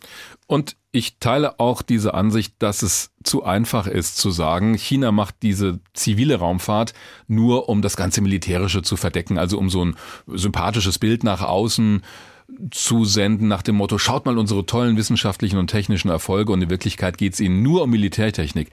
Das ist zu simpel. Und zwar aus folgendem Grund. China ist inzwischen ja auch eine bedeutende Wirtschaftsmacht geworden und das ist anders als früher. Das heißt, dass sie, um ihre Wirtschaft weiter voranzutreiben und um konkurrenzfähig zu sein, Weltraumtechnik inzwischen brauchen und zwar auf zivilem Wege, also sowas wie ein Navigationssystem. Klar, kannst du immer auch militärisch nutzen, wird mit GPS auch gemacht. Selbst die Daten von Galileo, dem europäischen Navigationssystem, können natürlich von jedem Militärlaster dann auch genutzt werden hier in Europa oder in den USA, völlig klar. Aber die zivilen Anwendungen sind inzwischen auch so wichtig für die chinesische Wirtschaft, dass es völlig kurz gegriffen wäre, zu sagen, das machen die nur für militärische Zwecke. Es gibt ein Buch aus dem Jahr 2010, erschienen im Springer Verlag, das hat den Titel, ich habe es hier mal mitgebracht, The New Space Race, ja, China versus the United States. Da wird, das klingt ein bisschen martialischer, als das Buch wirklich ist. Das ist eine ganz gute Analyse, finde ich, auf dem damaligen Stand natürlich, ist ja auch schon elf Jahre her, von den Fähigkeiten, die die Amerikaner haben, die China hat und was da entwickelt ist und wie das Ganze auch so in Richtung einer Weltraumkriegsführung aussehen könnte. Also strategische Überlegungen. Und da gibt's eine These gleich am Anfang, wo der Autor Eric Seathouse sagt, der wesentliche Grund für Chinas Raumfahrtprogramm ist eigentlich dieser Dual-Use-Aspekt gewesen. Also wenn ich irgendwo Raumfahrttechnik kaufen kann oder entwickeln kann, dann kann ich sie militärisch nutzen. Das heißt, ich kann so unter dem Deckmantel der zivilen Raumfahrt eine Militärentwicklung vorantreiben. So habe ich das verstanden. Das mag ein Grund sein, aber inzwischen ist er, glaube ich, nicht mehr so stark zu sehen wie vielleicht in den Anfangstagen der chinesischen Raumfahrt, weil dieser ganze zivile Sektor und dieses wir wollen das auch der Chinesen eben da spürbar wird. Und das kannst du mit militärischen Satelliten natürlich nicht gewährleisten, also auch so kommerzielle Anwendungen für China selbst. Zwei Sachen dazu. Ja. Erstens, es ist doch in anderen Raumfahrtnationen eigentlich nicht anders gewesen. Also ich meine, was war die Motivation für die amerikanische Raumfahrt, für die russische Raumfahrt? Da standen immer massive militärische Interessen dahinter, auch Entwicklungsinteressen, das ist aber etwas, was sich überall doch hin verschoben hat, in Richtung, dass die zivile Nutzung immer bedeutsamer wird. Denk nur mal so an, an Satellitensysteme und die Bedeutung von Satellitensystemen, zivile Satellitensysteme mhm. für unsere Volkswirtschaft. Das ist doch im Grunde genommen weltweiter Standard inzwischen und es ist, glaube ich, in China wäre jetzt mal meine Vermutung, ich kann das nicht belegen, ist meine Einschätzung nicht anders, weil es gibt, glaube ich, kaum eine Volkswirtschaft, die so digital und datengetrieben ist wie die chinesische. Mhm. Die chinesische Volkswirtschaft und auch die politische Führung legt ja einen großen Wert darauf, auf eben diese Digitalisierung und darauf in der Digitalisierung sehr weit vorne dran zu sein. Und da bist du natürlich ganz nah dran an Satellitentechnologie und ähnlichem. Also ich würde auch sagen, sozusagen, ich meine, das ist nur militärisch irgendwie nutzen. es, erstmal unterscheiden sie sich da im Ansatz, glaube ich, nicht, auch von Russland und den USA. Ja. Und ich glaube, da hat sich weltweit was verschoben. Ja. Einen großen Unterschied gibt es dennoch, den ich beobachte. Wenn wir über zivile Raumfahrt etwa in den USA reden, dann haben wir die NASA als staatliche Raumfahrtbehörde, die solche Missionen macht. Landungen auf dem Mond, Missionen zur ISS. Und wir haben auf der anderen Seite das Militär, die Space Force, wie sie inzwischen ja auch heißt, die die ganzen militärischen Missionen durchführt. Auch da gab es natürlich Überschneidungen. Das Space Shuttle, die Raumfähre, wurde natürlich für zivile Missionen benutzt, aber eben auch um militärische Missionen zu fliegen. Aber es waren trotzdem NASA-Logos auf dem Raumtransporter. Also, der Unterschied ist aber, dass es diese Trennung in China so nicht gibt. Es gibt natürlich zivile Raumfahrt, aber die wird trotzdem von der Volksbefreiungsarmee durchgeführt, also im Auftrag. Hm. Ja, das, das ist richtig. Ja, also es gibt auch ja, keine Privat, also auch bei uns in Europa. Die ESA, die Europäische Raumfahrtbehörde, ist eine zivile Organisation. Ist ja. eine zivile Behörde. Und dann haben wir die NATO, wen auch immer, die dann an militärischen Operationen oder die nationalen Verteidigungsministerien in der Europäischen Union oder über die EU sogar, die solche Programme dann fördert. Diese Trennung gibt es so in China nicht und da sehe ich schon den wesentlichen Unterschied, dass du dir im Prinzip immer eine Zusammenarbeit, auch wenn es um fünf Ecken ist, mit dem Militär einhandelst, wenn du als jemand aus dem Ausland mit China kooperierst. Ob wir das tun sollten oder nicht, spannende Frage, die wir uns für den Schluss aufheben. Ich habe aber mal nachgeschaut, ob es denn aktuell so Szenarien gibt, Studien, die sich damit beschäftigen, welche Bedeutung hat eigentlich China für die USA als im Zweifelsfall auch Gegner im Weltall. Da bin ich gestoßen auf eine aktuelle Studie der Rand Corporation. Das ist so ein Think Tank, also ein ja, Haufen von Experten und Expertinnen, die sich auch für das amerikanische Verteidigungsministerium Gedanken machen, wie denn im Moment die Lage da aussieht. Und das finde ich ganz interessant, was die da im Moment zusammenschreiben. Diese aktuelle Studie der Rand Corporation beschäftigt sich mit der Frage, was heißt denn Abschreckung in Bezug auf Raumfahrttechnik und die Nutzung des Alls? Und die These, die sie da aufstellen, finde ich auch ganz gut begründet. Das alles unterscheidet sich von der Abschreckung im Kalten Krieg. Denn damals ging es um alles oder nichts. Also du als USA und ich als UdSSR, wir haben beide ein Riesenarsenal von Atomwaffen und wir wissen, das war diese Idee der garantierten gegenseitigen Zerstörung. Mutually Assured Destruction, so hieß das, MAD, MAD abgekürzt. Das heißt, wenn ich dich mit meinen Atomraketen angreife, muss ich damit rechnen, dass du einen Gegenschlag ausführst, der meine Vernichtung bedeutet. Und deswegen wird niemand diesen Schritt wagen. Das war dieses sogenannte Gleichgewicht des Schreckens. Wie wir wissen, gab es Momente, in denen es kurz vor knapp war, dass aus Versehen dieser Krieg losgegangen wäre. Dennoch hat es in der strategischen Denke funktioniert. Deswegen hat auch die UdSSR damals dieses Star Wars Programm SDI als so große Bedrohung empfunden, weil das ja die Idee war der USA. Wir können anfliegende russische Atomraketen abschießen und damit wäre ja aus Sicht der UdSSR, aus Sicht der Sowjetunion dieses Gegenschlagspotenzial mhm. nicht mehr da gewesen. Das heißt, die USA hätten die Sowjetunion angreifen können, ohne Angst zu haben vor einem Gegenschlag, dass trotzdem die Erde damals dann verseucht worden wäre. Egal, aber das war so die Denke damals. ja, egal. Na, egal, natürlich. Ich weiß aber, was du meinst. Ja, ja, klar. Na, es ist interessant, dass das damals aber tatsächlich, glaube ich, nicht so eine große Rolle gespielt hat, sondern es ging wirklich nur darum, dass dieses Gleichgewicht irgendwie, ja? Ja, das war ja auch immer der Grund zu sagen, oh, wir müssen nachrüsten. Ist auch so ein toller Begriff, ne? Also ich schaffe nicht neue Waffen an, sondern ich rüste nach. Finde ich sprachlich eine sehr interessante Wendung. Aber um da nicht zu sehr ins Detail zu gehen. Der Unterschied zur Weltraumtechnik heute ist, es geht da nicht um alles oder nichts, also nicht um die Zerstörung des anderen und einem selbst, sondern es geht um den Zugang, so schreiben diese Autoren, zum Weltraum, beziehungsweise es geht um die Nutzung dieser neuen Domäne. Wer das dann macht, wer sich auf Weltraumtechnik stützt, wie die USA, der wird auf diesem Gebiet dann automatisch angreifbar. Und das ist problematisch, wenn Länder für die Raumfahrttechnik nicht so eine große Rolle spielt in ihrem Alltag oder auch für Militär, wenn die dann diese Fähigkeiten mhm. versuchen anzugreifen oder Attacken starten auf amerikanische Satelliten oder was auch immer, dann würde ja eine Asymmetrie entstehen, denn wenn ich dann genauso zurückschlage als USA, habe ich vielleicht ein Land, das gar keine eigenen Spionagesatelliten hat. Was will ich da angreifen? Also, das ist das eine. Und zum anderen geht es nicht mehr um einen vernichtenden Gegenschlag wie im Kalten Krieg. Und deswegen kann es sein, dass so ein Land wie die USA dann anders reagiert, nämlich nicht mit einem Gegenschlag im Weltraum, sondern mit Sanktionen hier auf der Erde. Dass also eine Vermischung stattfindet mhm. vom Weltraum, dem Weltall, so wie wir es nutzen, auch militärisch, mit Politik hier auf der Erde. Auch das war eigentlich auch schon immer so, aber es verschärft sich jetzt nochmal. Und China hat sehr genau beobachtet, was die USA da an Raumfahrttechnik nutzen fürs Militär, also Kommunikation, Navigation, Spionage. Und damit sind die auch der Auffassung gewesen und haben gesagt, das sind wir wieder bei diesem Spruch, wer den Weltraum kontrolliert, kontrolliert auch die Welt, so könnte man das zugespitzt formulieren. Und in einem Lehrbuch in China für Operationen im Weltraum, das zitieren diese Autoren in dieser RAND-Studie, wird so ein mehrstufiges Szenario beschrieben, wie China in dem Bereich Abschreckung betreiben kann. Das reicht von so einer demonstrativen Darstellung der Fähigkeiten in der Raumfahrt über die Staatsmedien, also schaut her, was wir alles können, wie toll wir sind, über Manöver, Weltraummanöver bis hin zu symbolischen Schlägen, um ja, so den Gegner zu bestrafen. Mhm. Ich weiß nicht, wie wir diesen Abschuss des eigenen Satelliten da einordnen können. Das, das war, war ja so ein bisschen eine These, gell? dass das ja. eine Rolle gespielt hat. Man zeigt mal irgendwie, was man so drauf hat. Was man kann, ja. ohne jemand anderen direkt anzugreifen. Trümmerwolke ist ein anderes Thema. Das ist natürlich eine Bedrohung, aber das war ja so nicht beabsichtigt, sondern die wollten zeigen, wir können das. Und wir können uns ja auch überlegen, so ein, so ein Angriff kann ja auch darin bestehen, dass du eine Cyberattacke auf eine Bodenstation ausführst. Und die Antwort auf all das, so schreiben es die Autoren, ich beschreibe es mhm. wirklich nur ganz, ganz kurz, ist so eine angepasste Abschreckung, die eben alle Faktoren in Betracht ziehen muss, die ein anderes Land dann vielleicht ausspielen kann. Also wen habe ich als Gegner? In welchen Bereichen ist er tätig? Das heißt, ich muss nicht eins zu eins dann im Weltraum zurückschlagen, sondern das ist so eine vernetzte Strategie, wo es natürlich um Interessen geht und um Strategien und so weiter. Und das fand ich noch einen ganz sympathischen Schlenker zum Schluss.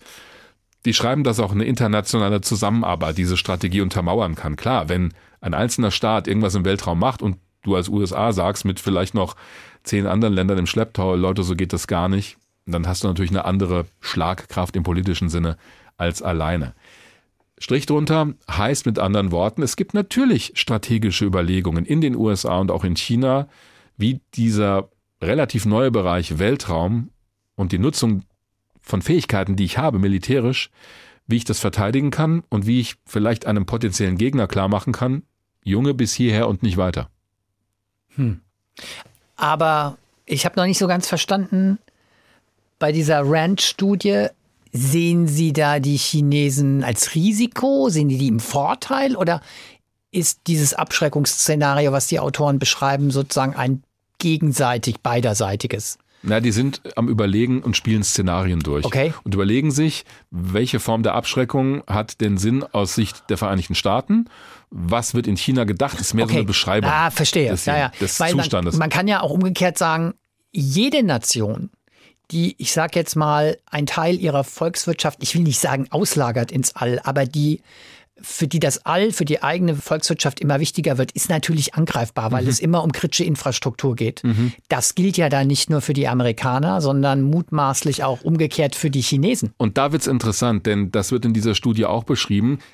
Ich habe das eben schon genannt, ein Land, das gar nicht so viel mit Raumfahrt macht, aber die USA angreift oder einen ihrer Satelliten, da haben wir natürlich so eine asymmetrische Situation, weil die USA verlassen sich sehr auf diese Technik, können aber dann, wenn sie mit den gleichen Mitteln zurückschlagen wollen, vielleicht gar nichts machen, weil dieses Land gar keine eigenen Spionagesatelliten hat. Die haben vielleicht einfach nur eine tolle Rakete, die andere Satelliten abschießen kann.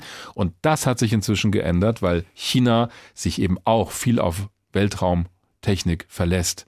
Da sehe ich keine Asymmetrie mehr in diesem Bereich. Mhm.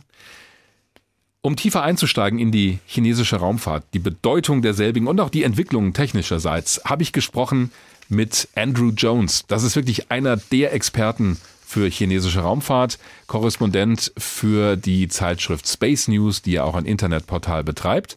Das Interview haben wir auf Englisch geführt. Das dauert ein bisschen was über 20 Minuten. Würde ich sehr empfehlen, sich das jetzt anzuhören. Wer aber sagt, ach nee, ich will lieber die Zusammenfassung Also einfach 20 Minuten vorspulen, dann kommt eine kurze Zusammenfassung der wichtigsten Punkte. Aber Andrew Jones ist hörenswert. Deswegen empfehle ich, um es mit einem 90er Jahre Radiobegriff zu sagen, dranbleiben. Andrew, how would you rank China as a spacefaring nation in comparison to other leading countries in that field? Well, it's a tough question to start.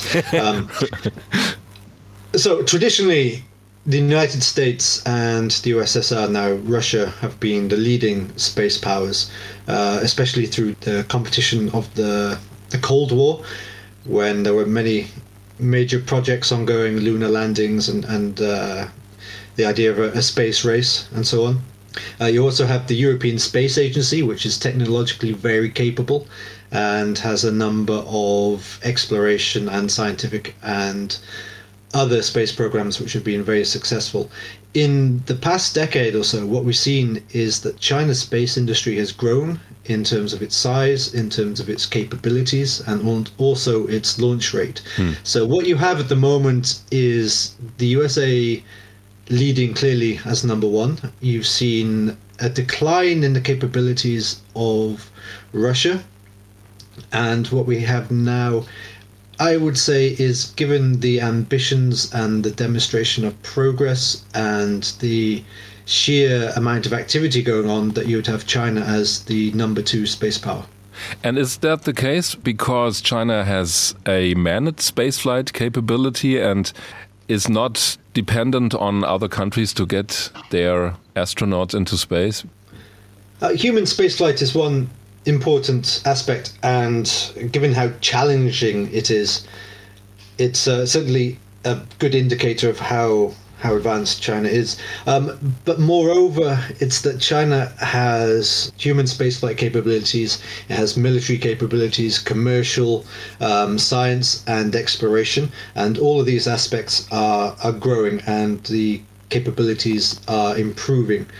And conversely, while say they haven't achieved everything that the USSR and Russia have achieved, they are on a path to exceed those those achievements. Hmm. And yeah, that's an interesting statement because in the recent weeks there was a growing expectation or even fear in the United States that China could someday overtake them in the space race if we would call it so. Is that a real possibility that, for example, China will have an astronaut on the moon before the US or any other nation has the capability to do that again? I think we'll probably see the Americans return to the moon before anyone else gets there for the first time. Mm -hmm. America has it's working on the the Artemis program, which seeks to put the first woman and the next man on the moon. Uh, currently, they're aiming for 2024, but no one thinks that's actually possible. Yeah. But maybe 2026 or, or so. It it looks like this decade that this plan, which has um, stretched across into a new administration, which will always uh, you know a major point of potential pivoting or so on given the, uh, America's capabilities and so on, and expertise and experience, I mean, that looks like the likely next uh, lunar landing that we get to see. China's working on all the aspects that you need to land on the moon. So they're working on a on two new large rockets, which will be able to launch huge spacecraft towards the moon, and also send crew into deep space. They're working on a a new spacecraft for astronauts, which can handle going into deep space, mm-hmm. which is much different than you know going into low Earth orbit. Also, now we learned that it's working on a lunar lander. So all, all these different aspects China's working on.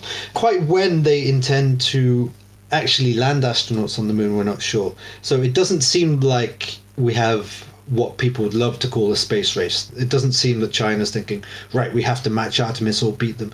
They are working on a long term plan which involves building capabilities and then demonstrating them in different areas and building towards certain goals. So one of these, yes, would be putting astronauts on the moon. They actually have a longer term plan for what they call an international lunar research station and they're doing this in partnership with Russia uh-huh. and also seeking to gain other partners particularly from the members of the European Space Agency. So that would call for landing astronauts in in the 2030s after a number of uh, robotic missions to build infrastructure and demonstrations and so on. Talking about Russia, uh, some vehicles like the Shenzhou and the space station modules, they look very similar to Russian Soyuz spacecraft or the space station Mir. How much copy and paste from Russia do you see in China's space program, or does it just look the way they build things? Yeah, that's a good question, and it's something that gets debated quite often. Hmm. So there, there are obvious similarities between Soyuz and Shenzhou spacecraft. However, the Shenzhou is larger and it's been designed to fit more towards China's own particular ends. So, I mean, China actually approved its human spaceflight program in 1992. So, I mean, if we go back almost three decades, the size of China's economy is much, much smaller. The technological level is far, far inferior. So yes, they would have sought technological assistance where they could get it, particularly with the collapse of the Soviet Union. That would have presented opportunities for China. And I think you could probably see that in, as you say, Shenzhou and the space station modules. However, I think the important part is not to overemphasize how much China may or may not be copying. It's more, I would say, the important thing is to look at the capabilities that China is developing, it has developed, the achievements it's made, because even if there are similarities and even if they have learned lessons from elsewhere or even used espionage, they're still demonstrating these certain capabilities and it's something which you shouldn't just write off simply because it might look like something else. So it would be too easy to say that China may have acquired Russian space station modules off the shelf or uh, Soyuz spacecraft and just did their own version of that, right? Yeah, that's, that's far too simplistic. Yeah, uh, yeah. I mean, it, you do have lots of views where people will say, okay, they're basically copying from Russia or from elsewhere, and at the same time, you have people saying, well, China can overtake America, and we should be really concerned about this. And you know, it's kind of somewhere in between. Um, but yeah, people, and sometimes the same people. may be making these these points. Yeah, it's an interesting point because recently there were pictures circulating in social media and in the internet where you could see Chinese rocket projects or proposals for new Chinese rockets that just looked like the Falcon 9 from SpaceX with landing legs and so that's why people may think oh they just do copy and paste. Yes, so uh, there was actually one on Friday mm -hmm. where a Chinese commercial company, so this is like a spin off from a state owned enterprise. They released a plan to say, look, we are going to offer suborbital space flights, which we've just seen with Blue Origin. And the actual pictures of the concept that they had, it was basically a mix of Falcon 9 and Blue Origin's New Shepard and SpaceX's Dragon capsule. Right it was very funny. Um, there, were, there, were, lots of people who just couldn't believe this or thought it was hilarious. Um, but the thing is, I mean, this is just we don't know who's come up with this picture. You know, has an intern been asked, okay, put together something that looks like this concept, and they've just copy pasted a load of things and taken ideas. So it's very hard to see. And I don't, you know, I think the actual product, if they actually get to fly this, they're planning around 2024 for a first full flights. I think. I mean, what this might look like, we don't know. Hmm. But yeah, there is this kind of different cultural attitudes towards. Uh, what we would just call copying. Yeah. Um, and some people would say that this, you know, a much kinder approach would be that it's kind of like when they do this, it's kind of kind of a homage to right you can be proud of something that china is copying or doing it the same way i think that's what you mean yeah, but at the same time, there were Chinese people commenting on this who were saying this is embarrassing. so uh, yeah, the yeah. So I mean, you get this a lot. I mean, for example, in China, you have companies where you know red is auspicious and for good luck. So lots of companies use red because it's supposed to bring you money. Mm-hmm. Um, Alibaba decided, right, we're going to have orange, an orange logo, and then suddenly, like everyone's getting an orange logo for their uh. companies. So I mean, the, yes, it's copying, but there's also it's some kind of cultural attitude there as well, which is a bit more complex.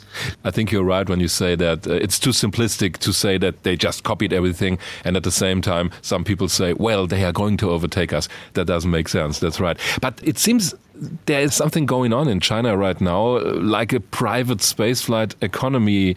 As we speak, there are a number of companies, you mentioned them, which are trying to build and launch small scale rockets to compete in the micro launcher business. Is that really private spaceflight? Because normally everything in China's space program was done by state companies, right?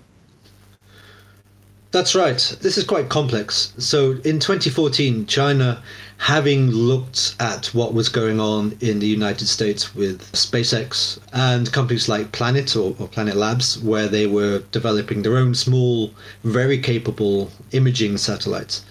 And they saw that these were very agile companies and were able to react very, very well. So while China has a very strong space industry now, I mean, these, these are big state-owned companies, and they've made tremendous achievements, such as you know, landing on Mars, landing on the Moon, constructing constellations of satellites for you know their own version of GPS. So they've done lots of these things, but they would be outmaneuvered if they also didn't have more innovative kind of companies. So this 2014 decision was to allow private capital into the space sector, mm. and so we've seen. I think there's around 20, and probably more because it's very hard to track these, and some are kind of stealth companies and so on, and others aren't very public. Um, around 20 companies who are involved in either making their own rockets or making engines or making components or something related. A number of these companies have launched their own rockets. Two have been successful, four haven't been. And these are more simple solid rockets. But these companies are looking in the next few months to practice and to test launching small test rockets which can then land just like the Falcon 9. Mm-hmm. And they're building towards being able to launch uh, satellites into orbit and land the first stage and reuse it. So it's kind of like they're obviously being, shall we say, inspired by what's happened with SpaceX. And the thing is that these companies have been founded, say 2016, 2017, maybe later, they're making very big progress. Now, the one reason that they can make big progress is not so much that they've had money thrown at them from the state. I mean, they've been able to raise their own money. Some of these come from investment firms. Some of them will come from investment firms which are linked to the state, so it's a bit more blurred what's going on there and there might be some strategic funding as well. But also, you notice that a lot of these rockets they'll have a diameter of 3.35 meters, which is the same as many Long March rockets. Hmm. So they have this national strategy of what's called military civil fusion. So the idea is that military and commercial companies can transfer technology between them. I mean, this has to be overseen very carefully and so on. Hmm. But basically you could have something which is developed by the state sector and that can be transferred to a company and say here you are. Here's some engine technology. Here's the rocket core. So it gives them a boost. So the state sector is kind of assisting with say assembly and so on of these rockets. So these companies have their own plans. They're trying to act independently. They are overseen by the chinese state. They have some assistance from the state-owned sector, mm. um, and they have some technological assistance. Yeah, it's quite murky. It's not so clear-cut as we'd like to. See. Yeah, and what, what, what is their goal? Are they trying to sell commercial launch services worldwide to compete with others in that field? Because in the recent years, nobody from other countries wanted to launch a satellite with a Chinese rocket, and perhaps they were not allowed to. So, what is their goal actually? Yeah, so on the national side, the idea you know the top levels is to foster a space economy. Mm-hmm. So you would have lots of commercial and private companies, as well as the state sector, which are producing satellites, producing imagery, communications, navigation, data, and so on, to foster a, a kind of integrated and you know advanced level of technology which can be used for cities and so on, autonomous driving, these kinds of applications. But we are so, talking about Chinese companies doing that for China and not to sell it worldwide, right? Yeah, so this yeah. is on the domestic side. Mm-hmm. So so for example there's a car maker called Geely and they've started their own satellite production because they want to be able to enhance the signals you get from GPS satellites, or in China's case, Beidou satellites. Mm-hmm. So instead of being kind of meter level accuracy, they would be centimeter level accuracy, and they could be used for cars for autonomous driving. Ah, I see. So then private launch companies would have, you know, that would be a chance for them to earn contracts to launch these kinds of satellites. Oh. You, you um, mentioned the military in your explanation, and I think that's an important point because historically, space technology in China was developed out of military rocket designs, as it was the case in the US and in the former Soviet Union. But how big do you think is the dominance of the military today when it comes to China's space program? Um, I find that difficult to assess. Um, because some say, I, well, it's all done primarily for military purposes to get a dominance yeah. in space. So that's the rhetoric we get from the United States yeah. quite often, and uh, yeah. there is you know, there's a level of reality to this. So the claim is that, okay, if you work with China's space program, you're basically working with the People's Liberation Army and giving them a boost. Mm-hmm. And they say, well, you know, in America, we have this division between the military and the civilian side. And if you look at it, in the US, you have, say, Boeing and Lockheed Martin, okay? They are they're contractors for the civilian space side of things, but also the military. So where's Indeed, that, yeah. you know? So this they'd like to talk about a stark distinction and in China, you have basically the China Aerospace Science and Technology Corporation, the main space contractor, and they do, you know, the civilian and the military thing. So it's kind of like, okay, how different is that in reality? So the the one thing is the People's Liberation Army they do oversee all the launch centers. So you won't be able to do anything in China without clear, strong oversight from the army. So if you want to mm. send your satellite to China to launch on a Chinese rocket. And if you do that, you have to make sure there's no sensitive US technology on there, otherwise, you're in big trouble with their international trade and arms restrictions. If you want to do that, then of course you are dealing with the People's Liberation Army in, in some sense. So again, this is something quite murky. It's something that is, you know, typical when you're dealing with China. It's very hard to work out what's going on, mm-hmm, mm-hmm. who's linked to who, and so on. Right. And uh, when we talk about the international relationships in space, we have the International Space Station where many countries work together very successfully over the past more than 20 years.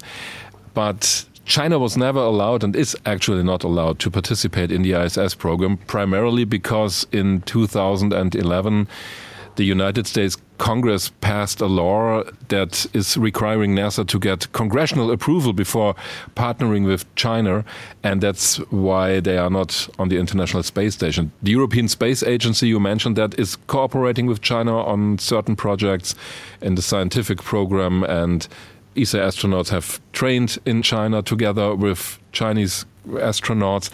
So I would like to get your personal perspective on that. Would it be wiser to let China cooperate in programs like the ISS? Because what I see right now is that they cooperate with Russia and do their own thing. Because Russia needs money for their space program. They have uh, many capabilities, but not so much money spent in spaceflight, and perhaps together with China, they could be a new large space power together. So, would it be wiser to let China cooperate or participate in programs like the ISS? Well, I try not to take any kind of personal stance on mm-hmm. this and try to uh, try to observe and, and, report. I can certainly tell you what I've I, what I've kind of seen, um, yeah. what the rhetoric is, and so on. So, for example, one argument is that the US didn't want China involved in the ISS because they didn't want technology transferred to China, which would boost their space program. Mm.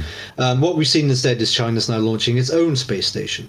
So China has, by being excluded, gone and innovated and done something itself. Mm. So while yeah you've tried to block China, what you've done is you strengthen China. So that's you could. Uh, so the result yourself, is just the, op- the, the opposite of what they wanted, right? Yeah, it, it looks like that. You might have slowed them down a little bit, but you've forced them to innovate and develop their own capabilities. So what we're seeing now is that we're looking towards a post ISS kind of international space future. Mm-hmm. So the Americans are developing the Artemis program. They're looking for partners to have a sustained presence on the moon. At the same time, Russia and China are looking to develop their International Lunar Research Station. So instead of having all these members on the International Space Station and then they could have moved together towards a combined lunar plan, what we're having is kind of a bifurcation, a splitting of major aerospace powers to go into different directions. Mm. So those resources aren't being combined.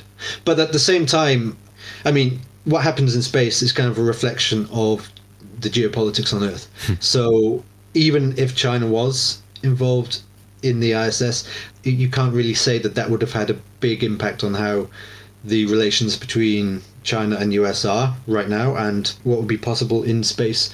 So it, it's very complicated, but of course things would have looked very different. Hmm. I think what many people uh, realized, because there was media coverage of it, is the recent success of China's Mars probe. And that was indeed quite amazing because they tried to go in orbit for the first time. They tried to land on the surface for the first time, to deploy a rover there for the first time. And everything has worked as far as we know. And it seemed to be so easy, which surely wasn't the case technically because it's it's very hard to land on Mars. But they did it on their first mission. What is your explanation for that huge success? Because I think many people were surprised that they nailed it on the first try. Well, I think part of this is that China does have a comprehensive space program. So they were able to combine different aspects of what they've done. So they've landed on the moon. So they have altimeters and images which are able to help tell the spacecraft where it is relative to the place it wants to land and avoid craters and so on. Um, it's got heat shielding and parachutes. It's developed from human space flight endeavors. Large rockets, which it's developed since, I mean, China's uh, space industry goes back to the middle of the 1950s. So, you know, they've built up long expertise and so on. If you compare this with the European Space Agency and Russia's joint effort to land first time with ah the ExoMars mission. Yeah, so the ExoMars mission in 2016, that landing failed and yeah.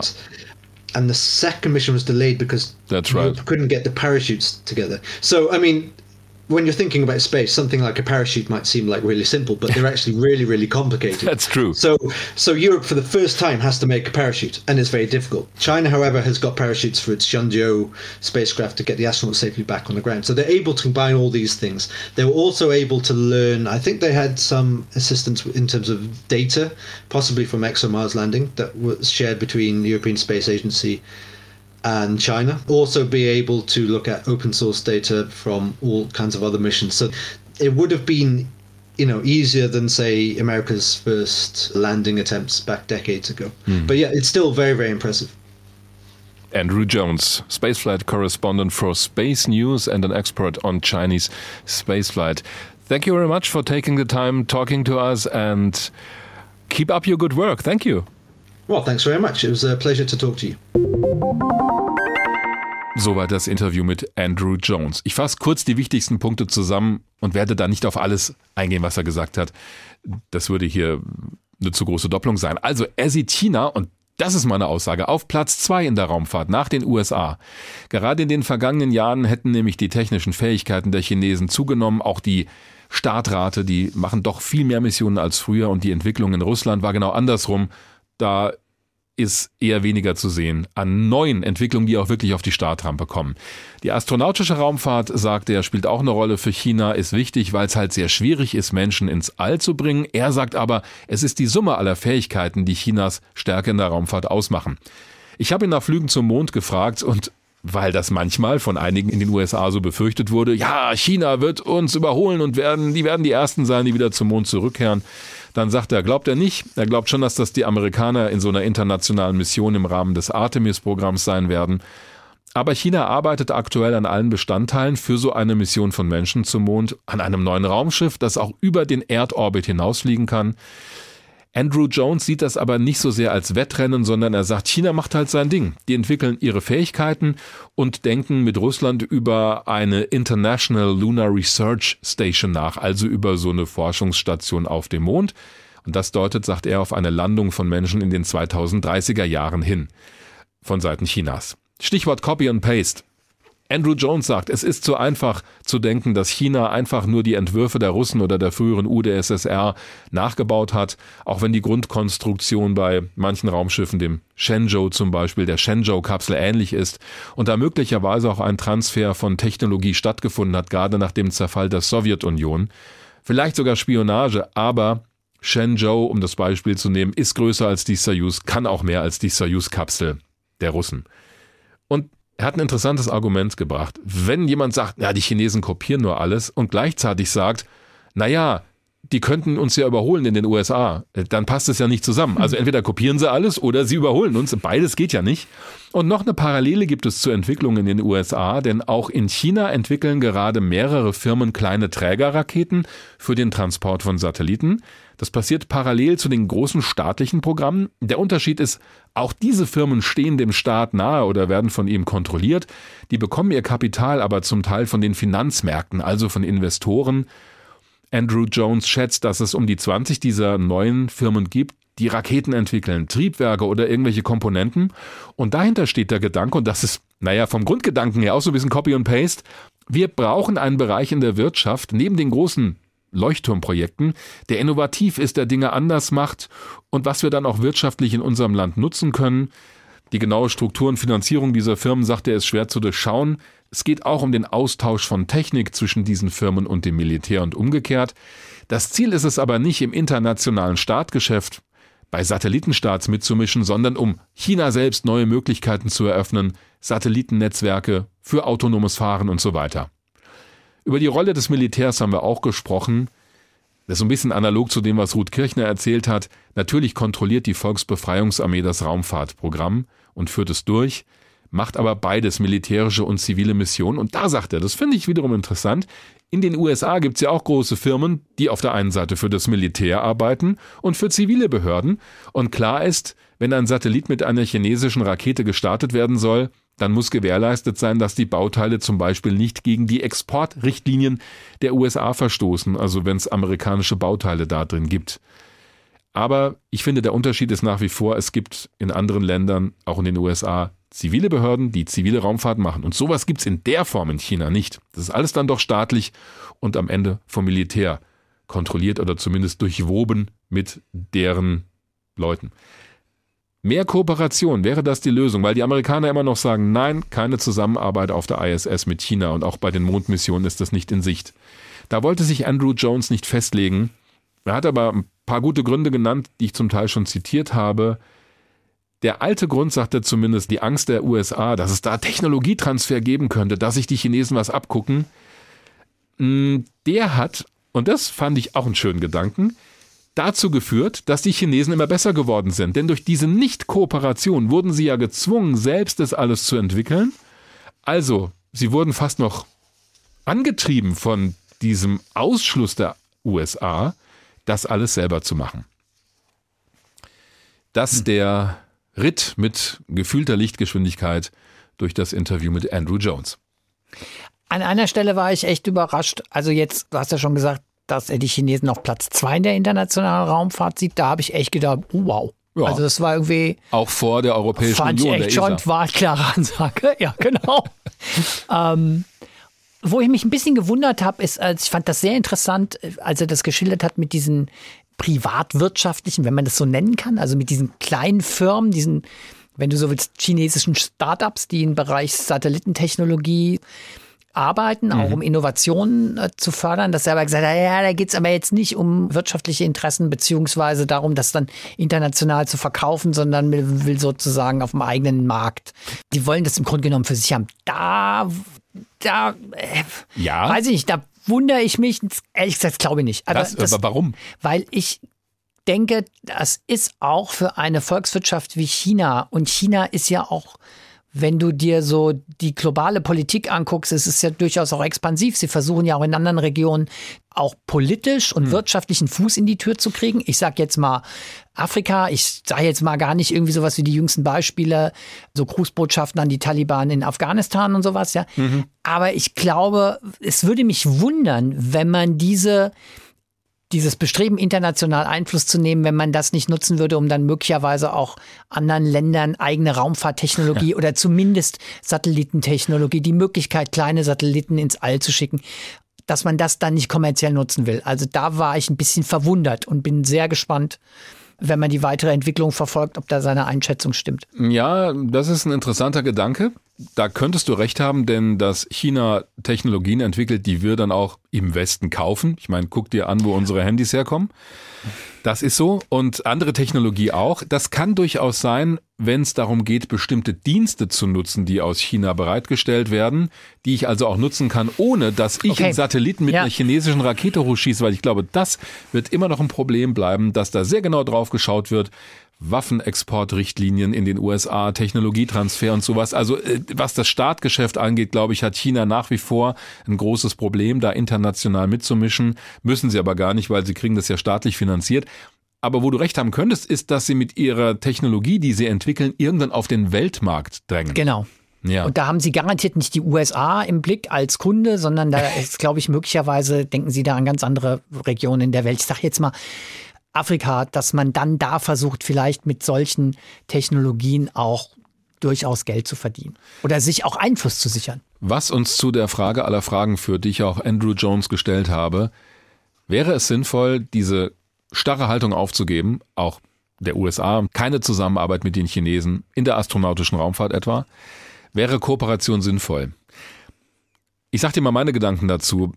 Wir sehen ja, dass China inzwischen eine ernstzunehmende Größe in der Raumfahrt geworden ist, in allen möglichen Bereichen.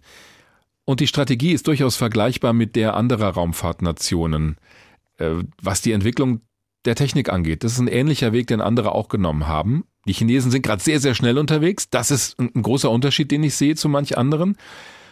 Problematisch ist natürlich die Offenheit. Da gelten andere Standards in China, klar.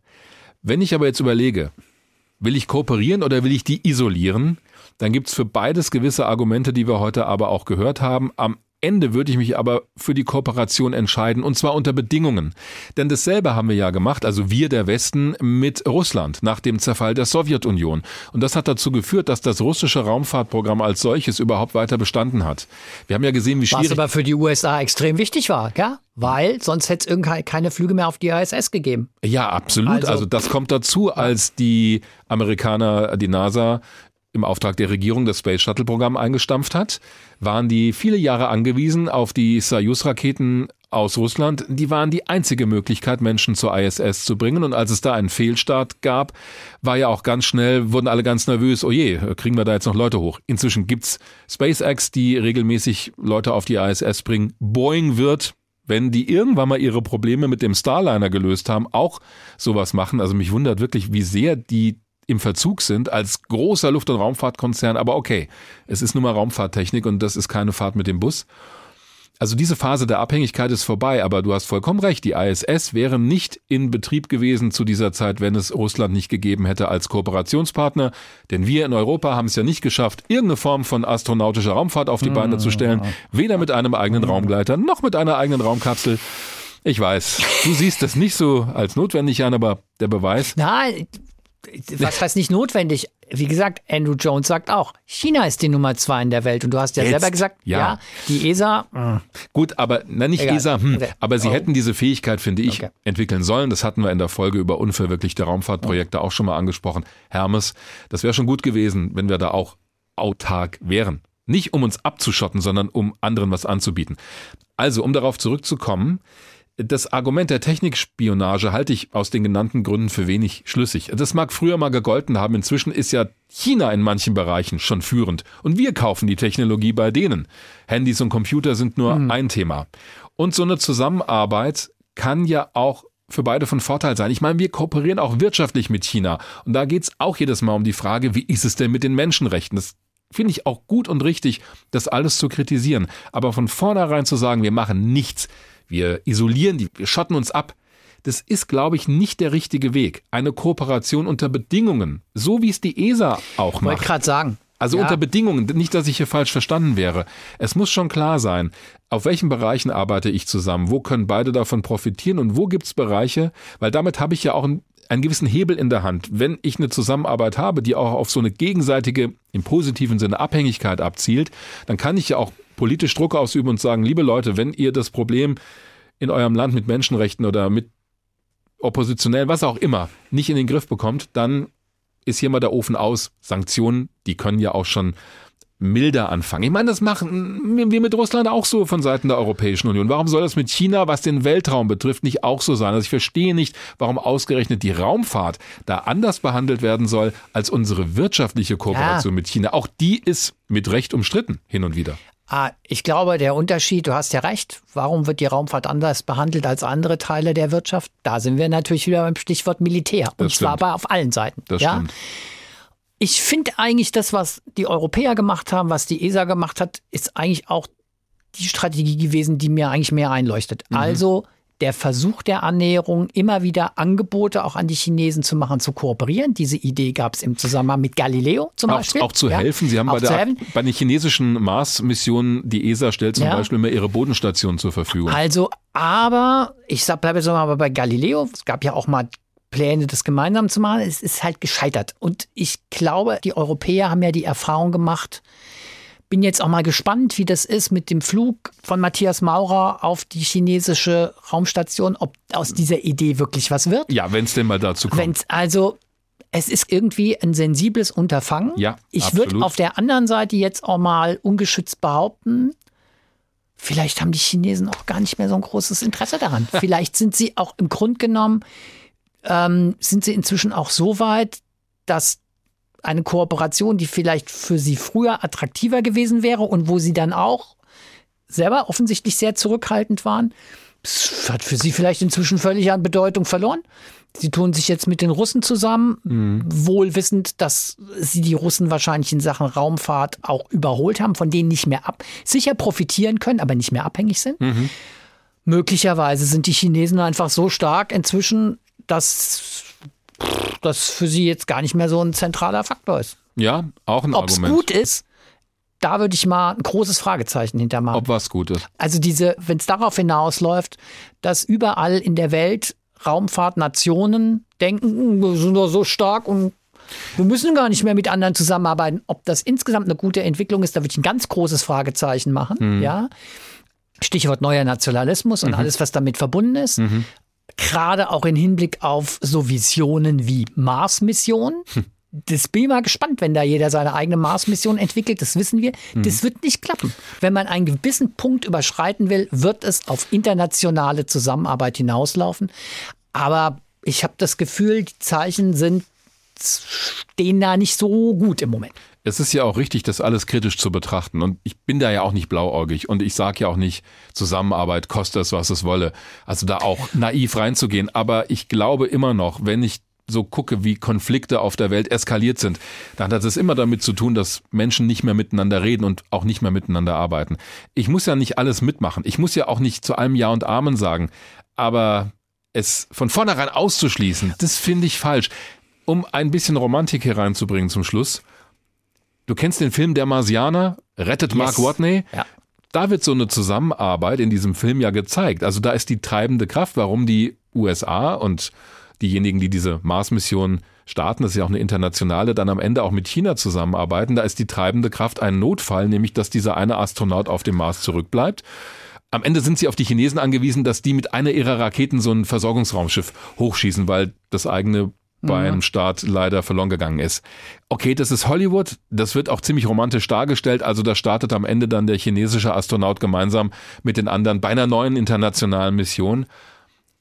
Aber warum nicht? Ich meine, Hollywood kann sowas Ach, durchspielen. Weltraum Wagner. Alter Weltraumromantiker. Das ist ja auch alles okay, du hast ja völlig recht. Mhm. Aber ob das irgendwie, ich will dir gar nicht, ich will dir überhaupt nicht widersprechen. glaub, wir und sind sagen, uns übrigens ich einig. Ich glaube, wir sind, ich Ja. finde Kooperation auch sinnvoll. Ich glaube, ich würde nur sagen, im Moment ist es eher schwieriger geworden. Ja, Gerade wenn die Chinesen so stark geworden sind, wie Andrew Jones das ja auch selber beschreibt. Ja, und wir haben die politischen Konflikte und wir haben hier. die politischen Konflikte. auf Gerade der Erde. China, USA. Richtig, wo es immer auch um Rohstoffe und um die Frage geht, wer kontrolliert welches Gebiet auf der Erde. Außerhalb des eigenen Da merkst du aber auch, dass die Rolle der Europäer wahrscheinlich keine sehr wirkmächtige im Moment ist, weil, Hm. und da merkst du dieses ganze europäische Dilemma, wir sind da kein großer Player, Hm. politisch nicht und auch wahrscheinlich in der Raumfahrt nicht. Das eigentliche Ding ist im Moment USA und China. Ja, wobei wir da vielleicht der Kid sein können, der beides ein bisschen Das zusammenbringen könnte. der, der Weltraum. Bin ich dir zu romantisch heute? nein, ach, ich mag das ja. Naja. Also ich habe Das ja mag ich versucht, echt an dir. ich habe nur versucht, eine Lanze zu brechen für eine Form von Kooperation, die für beide Seiten fruchtbar sein kann und wo zum einen keiner sein Gesicht verliert und zum anderen nicht irgendwelche Menschen darunter leiden müssen, weil ihre Menschenrechte und ihr Leben in Gefahr gerät. Also das muss man natürlich immer im Blick haben, ist doch völlig klar. Kooperation Ach je. ist so ungefähr das Gegenteil von dem, was jetzt kommt. Ollis Besserwisser-Frage. Da zückt Olli, wir sitzen uns Ja, ja wieder ja, im ja, genau. Studio. Heute, genau, heute Ja. habe ich ein technisches Hilfsmittel da mit. zückt mit- gerade ich sein kann ich auch Handy. ganz kurz erklären. Nee, das erkläre, kann ich aber erst nach Beantwortung der Ich Frage. bitte darum, dass du es gleich ja, erklärst. du denn- willst ablenken, du willst ablenken. Ja, weil ich mein Handy nicht pass- zücken Ja, darf aber jetzt. ich, ja, ja, genau. Ich muss mich konzentrieren, weil ich jetzt neben dem Formulieren der Frage auch noch mein Handy bedienen muss, was in diesem Fall im Zusammenhang mit der Besserwisser-Frage eine zentrale Rolle spielt. Aha. Bei der Besserwisser-Frage komme ich nochmal zurück auf das Interview mit Ruth Kirchner, unserer ARD-China-Korrespondentin. Der stöhnst schon, ohne dass irgendwas passiert ist. War das jetzt wieder Wo so ein wir Neben über den Begriff Taikonauten gesprochen haben. Oh je. Ich wusste, So. dass wieder so ein Nebenaspekt kommt. Jetzt haben wir im Interview mit Ruth Kirchner geklärt, beziehungsweise sie hat uns aufgeklärt, dass der Begriff Taikonaut in China nicht verwendet wird, sondern dass es ein Kunstbegriff ist. Ich liebe dieses, mm, ja, mach's bitte kurz. so, Du genießt das schon. Jetzt, ja, genau. Jetzt kommt die Besserwisserfrage. Also, Taikonauten werden Astronauten in China nicht genannt.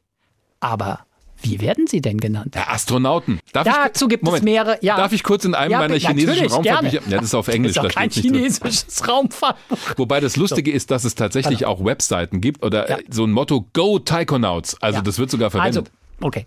Also, mit anderen Worten, ich weiß es nicht. Na, das, du bist mir zu defensiv, Aha. weil offiziell stimmt das. Offiziell werden die Astronauten in China Astronauten genannt. Mhm. Aber es gibt tatsächlich mehrere Bezeichnungen für Astronauten. Und ich habe mal ein paar Beispiele mitgebracht. Und die kann ich jetzt mal vorspielen. Also Taikonaut haben wir ja schon geklärt. Macht schon Sinn, aber ist ein Kunstbegriff. Ja. Aber es gibt einen Begriff, der der Sache ziemlich nahe kommt. Und den werde ich jetzt mal ganz kurz vorspielen. Diese knisternde Spannung. Wie vorspielen. Ja, muss ich ja vorstellen. Ich kann es ja, also aussprechen tue ich es auf keinen Fall. Ah, deswegen ja? das Handy. Deswegen das Handy. So. So, und jetzt muss ich das hier irgendwie dran halten. So, vielleicht nochmal. Schwer zu verstehen gewesen vielleicht. Taikungjin. Genau. Das ist der Begriff, der tatsächlich dem Taikonauten am nächsten kommt. Ja. Und Taikungjin, wenn ich das mal so nachsprechen darf, dilettantisch. Mit leicht hessischem Einschlag. ist tatsächlich Taikon, die große Lehre, Begriff hm. fürs Weltall ja. und Mensch. Gen ist der Mensch. So. Der Weltraummensch. Der Weltraummensch, genau. Mhm. Ist tatsächlich durchaus geläufig, wird verwendet in China, wenn es um Astronauten geht. Ein anderer Begriff, hm, der ist jetzt schon ein bisschen heftiger. Spiel's auf vor. Ah ja. War die nicht lustig? Nee, ich hab's nicht. Ja, ich habe keine Ahnung, was das heißt. Das ist ein anderer Begriff. Ach was. Ein anderer Begriff für Astronaut. Also Ach es so. gibt tatsächlich mehrere Begriffe. Da gibt's jetzt keine andere Übersetzung, dass das Nein, nein. jetzt. Also wenn du Astronaut, ich habe das tatsächlich, wollte ich auch nochmal sagen, ich habe das irgendwie, also erstmal bin ich inspiriert, was mein Wissen angeht. Was dein Handy von angeht. einem, von einem Artikel auf der Seite der Marssiedler, wo man nachlesen kann, wie es überhaupt zu den Herkunft der Begriffe Astronaut, Kosmonaut kommt, aber eben auch die chinesischen Begriffe. Diese Hörbeispiele, weil äh, das hätte ich ja irgendwie nie aussprechen können, habe ich mir dann geholt aus dem Leo Dictionary. Das musste ich mir dann hier aber ins Handy einspielen. Also von daher vielen Dank an der Marssiedler und ans Leo Dictionary. Aber du liegst nicht falsch. Die offizielle Bezeichnung ist tatsächlich Astronaut, was ich irgendwie Erstaunlich. Ne? erstaunlich finde. Also wieder was gelernt. Wir lernen auch immer was durch eure Fragen, die ihr uns stellen könnt. Damit kommen wir zu unserer beliebten Rubrik Fragen, Anregungen und Antworten. Ihr könnt uns erreichen wie immer über unsere Internetseite hrinforadio.de. Das wird uns immer weitergeleitet, ist auch der beste Weg. Oder ihr schaut auf unseren beiden Twitter-Accounts nach. Ich habe übrigens gedacht, dass du bei der Besserwisser-Frage nach wann Hu fragst. Habe ich mir extra aufgehoben. Ich sehe ein gewisses Kräuseln Keine- keine deiner, Ahnung. deiner Augenbrauen und deiner Stirn und überhaupt allem, was du da oben auf dem Kopf so hast. Ähm, das ist ein Gelehrter gewesen in China im 16. Jahrhundert, der sich auf einen Stuhl gesetzt hat mit 47 Raketen, so sagt es die Überlieferung. Dann wurden die Raketen durch seine Mitarbeiter gezündet. Der wollte halt naja, ins All oder zumindest in den Himmel fliegen. Es gab eine große weiße Wolke und dann war er verschwunden und nie mehr gesehen. Echt? Wahrscheinlich ist das alles explodiert und das war im Prinzip der erste Raumfahrer Chinas, sagt die Legende. Wan Hu. Das ist eine super Besserwisserfrage. Ja, damit habe ich fest gerechnet. Aber da du ja auf die vorbereitet gewesen immer- wärst, wäre es natürlich eine schlechte Besserwisserfrage gewesen. hat mich Olli wieder gekriegt. Damit kommen wir zu eurer ersten Frage. Und die kommt von Philipp Baltes aus Hasloch, der uns eine Mail geschrieben hat mit einer Frage, bei der es um Navigation im All geht. Ich lese mal vor. Er schreibt, wie funktioniert eigentlich die Positionsbestimmung und Navigation im All? Auf der Erde funktioniert das ja häufig mit Hilfe von Kompass oder GPS. Das sind ja jetzt alles Methoden in Bezug zum Erdboden. Wie funktioniert das aber auf dem Weg zum Mond oder Mars? Woher weiß die Crew, wo sie sich derzeit befindet? Ich hoffe, meine Frage ist halbwegs verständlich. Nicht nur das, sie ist auch nachvollziehbar, denn auf dem Weg zum Mars gibt es kein GPS. Richtig. Deswegen müssen wir kurz unterscheiden, Raumsonden oder ein Flug mit Besatzung.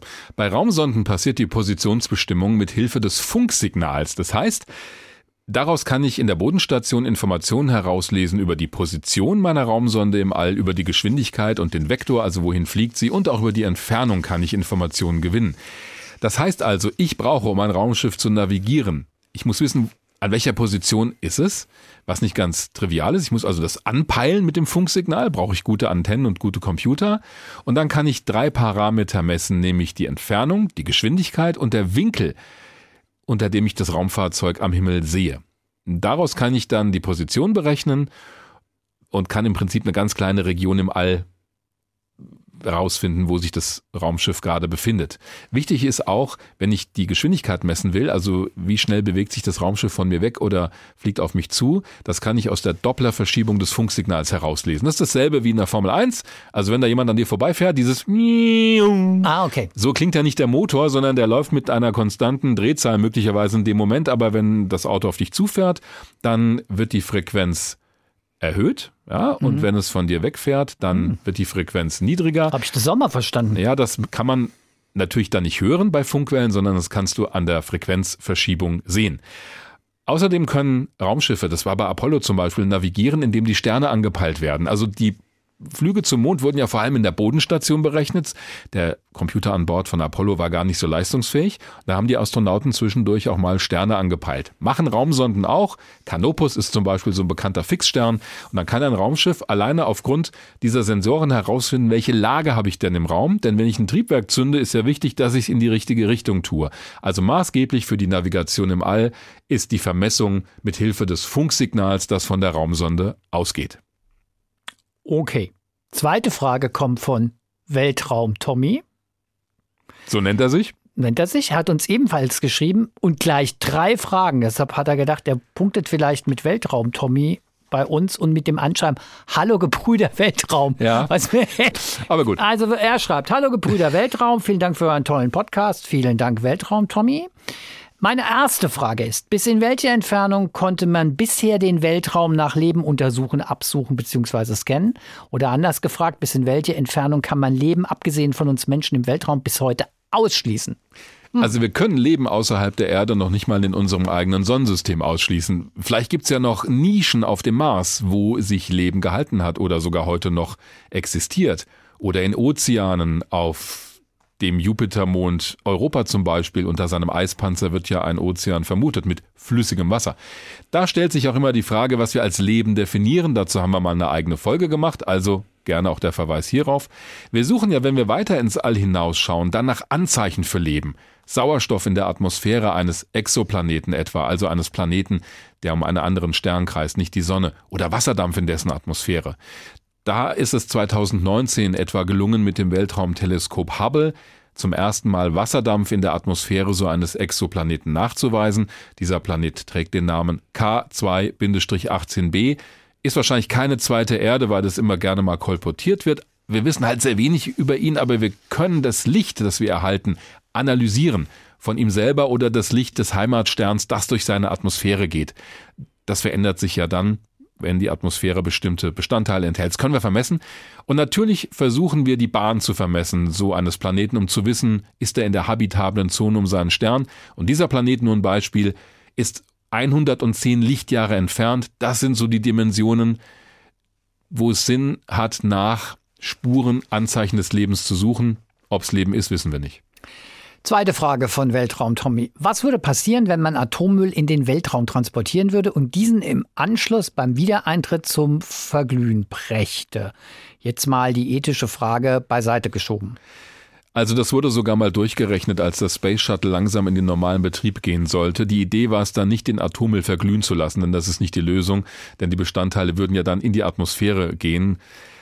Sondern die Idee war, den Atommüll in eine hohe Umlaufbahn zu bringen, 1000 Kilometer über der Erde, wo er praktisch für immer bleibt. Eine Gruppe um den Raumfahrtprofessor Harry Oruppe an der Technischen Universität in München hat das vor 40 Jahren schon relativ detailliert vorgerechnet. Rein technisch würde das übrigens gehen.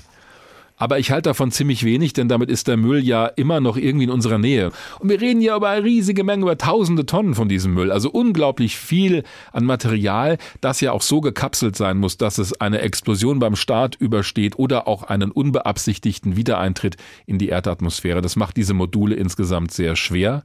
Die beste Option wäre es, wenn wir schon über Entsorgung im Weltraum reden, den Müll in die Sonne zu schießen.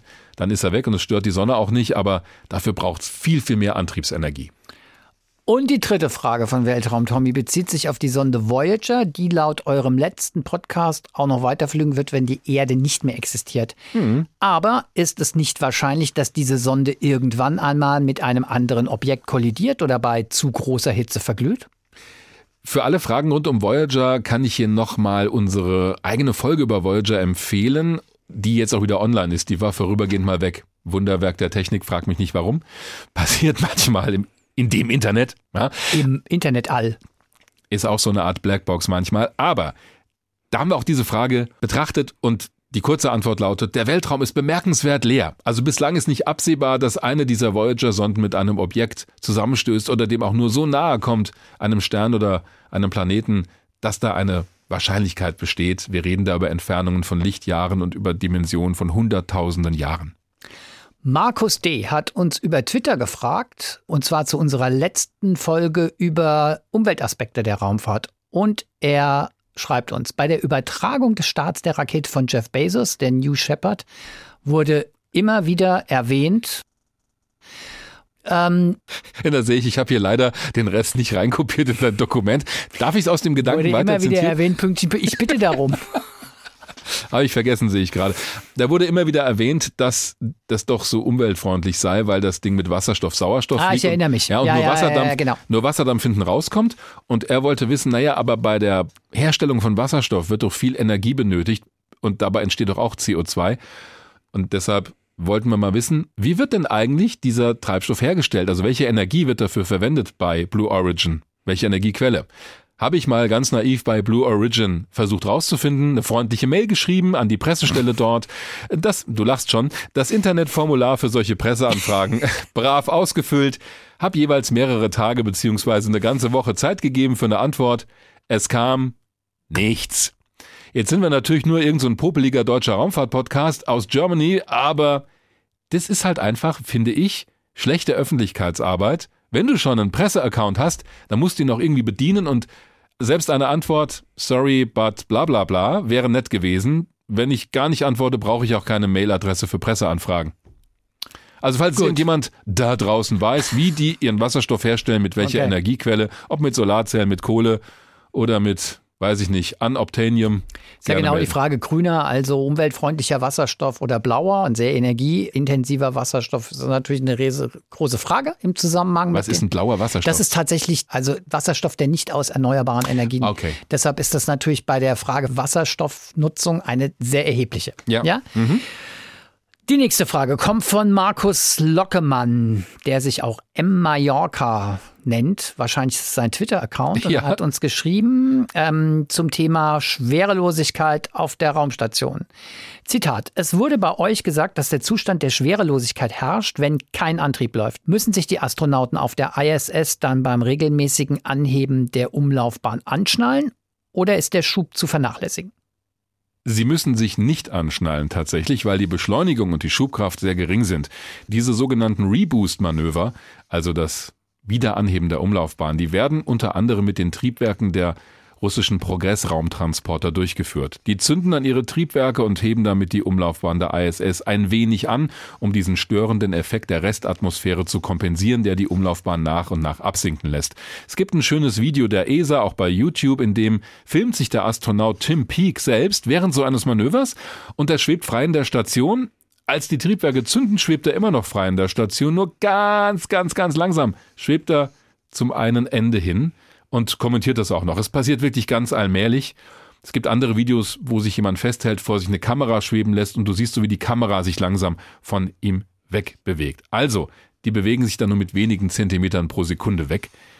Diese Manöver sind also spürbar und messbar. Die Besatzung muss das auch wissen, gerade auch wenn Experimente laufen unter Mikrogravitation, quasi Schwerelosigkeit. So ein Manöver würde diese Experimente stören. Das dauert in der Regel aber nur wenige Minuten. Also kein Anschnallen notwendig. Ähm, Uli Speth aus Bensheim hat uns geschrieben, allerdings weniger mit einer Frage, sondern mit einer Anmerkung zu unserer letzten Folge. Ich würde sogar sagen, mit einem Lob zur Besserwisser-Frage. Mhm. Das lese ich natürlich besonders gerne vor, wo es ja darum ging, was alles an Abgasen aus einer Falcon 9 Rakete beim Start rauskommt, umgerechnet in Elefanten. Diesen Vergleich fandst du, Dirk, irgendwie doof? Ja. Aber Uli Speth fand ihn gar nicht doof. Er schreibt nämlich, ich zitiere, ich darf zitieren, ich finde den Vergleich mit den 150 Elefanten gut. Gerade Kinder, er sagt, ich bin Lehrer, können mit Elefanten einfach etwas anfangen. Wenn man dagegen sagt, da kommen 500 Tonnen raus, dann können sie das einfach nicht einordnen, weil ihnen der Bezug fehlt. Eventuell noch Wasser, aber 500 Meter Wasser können sie sich halt auch schwer vorstellen. Gut überzeugt.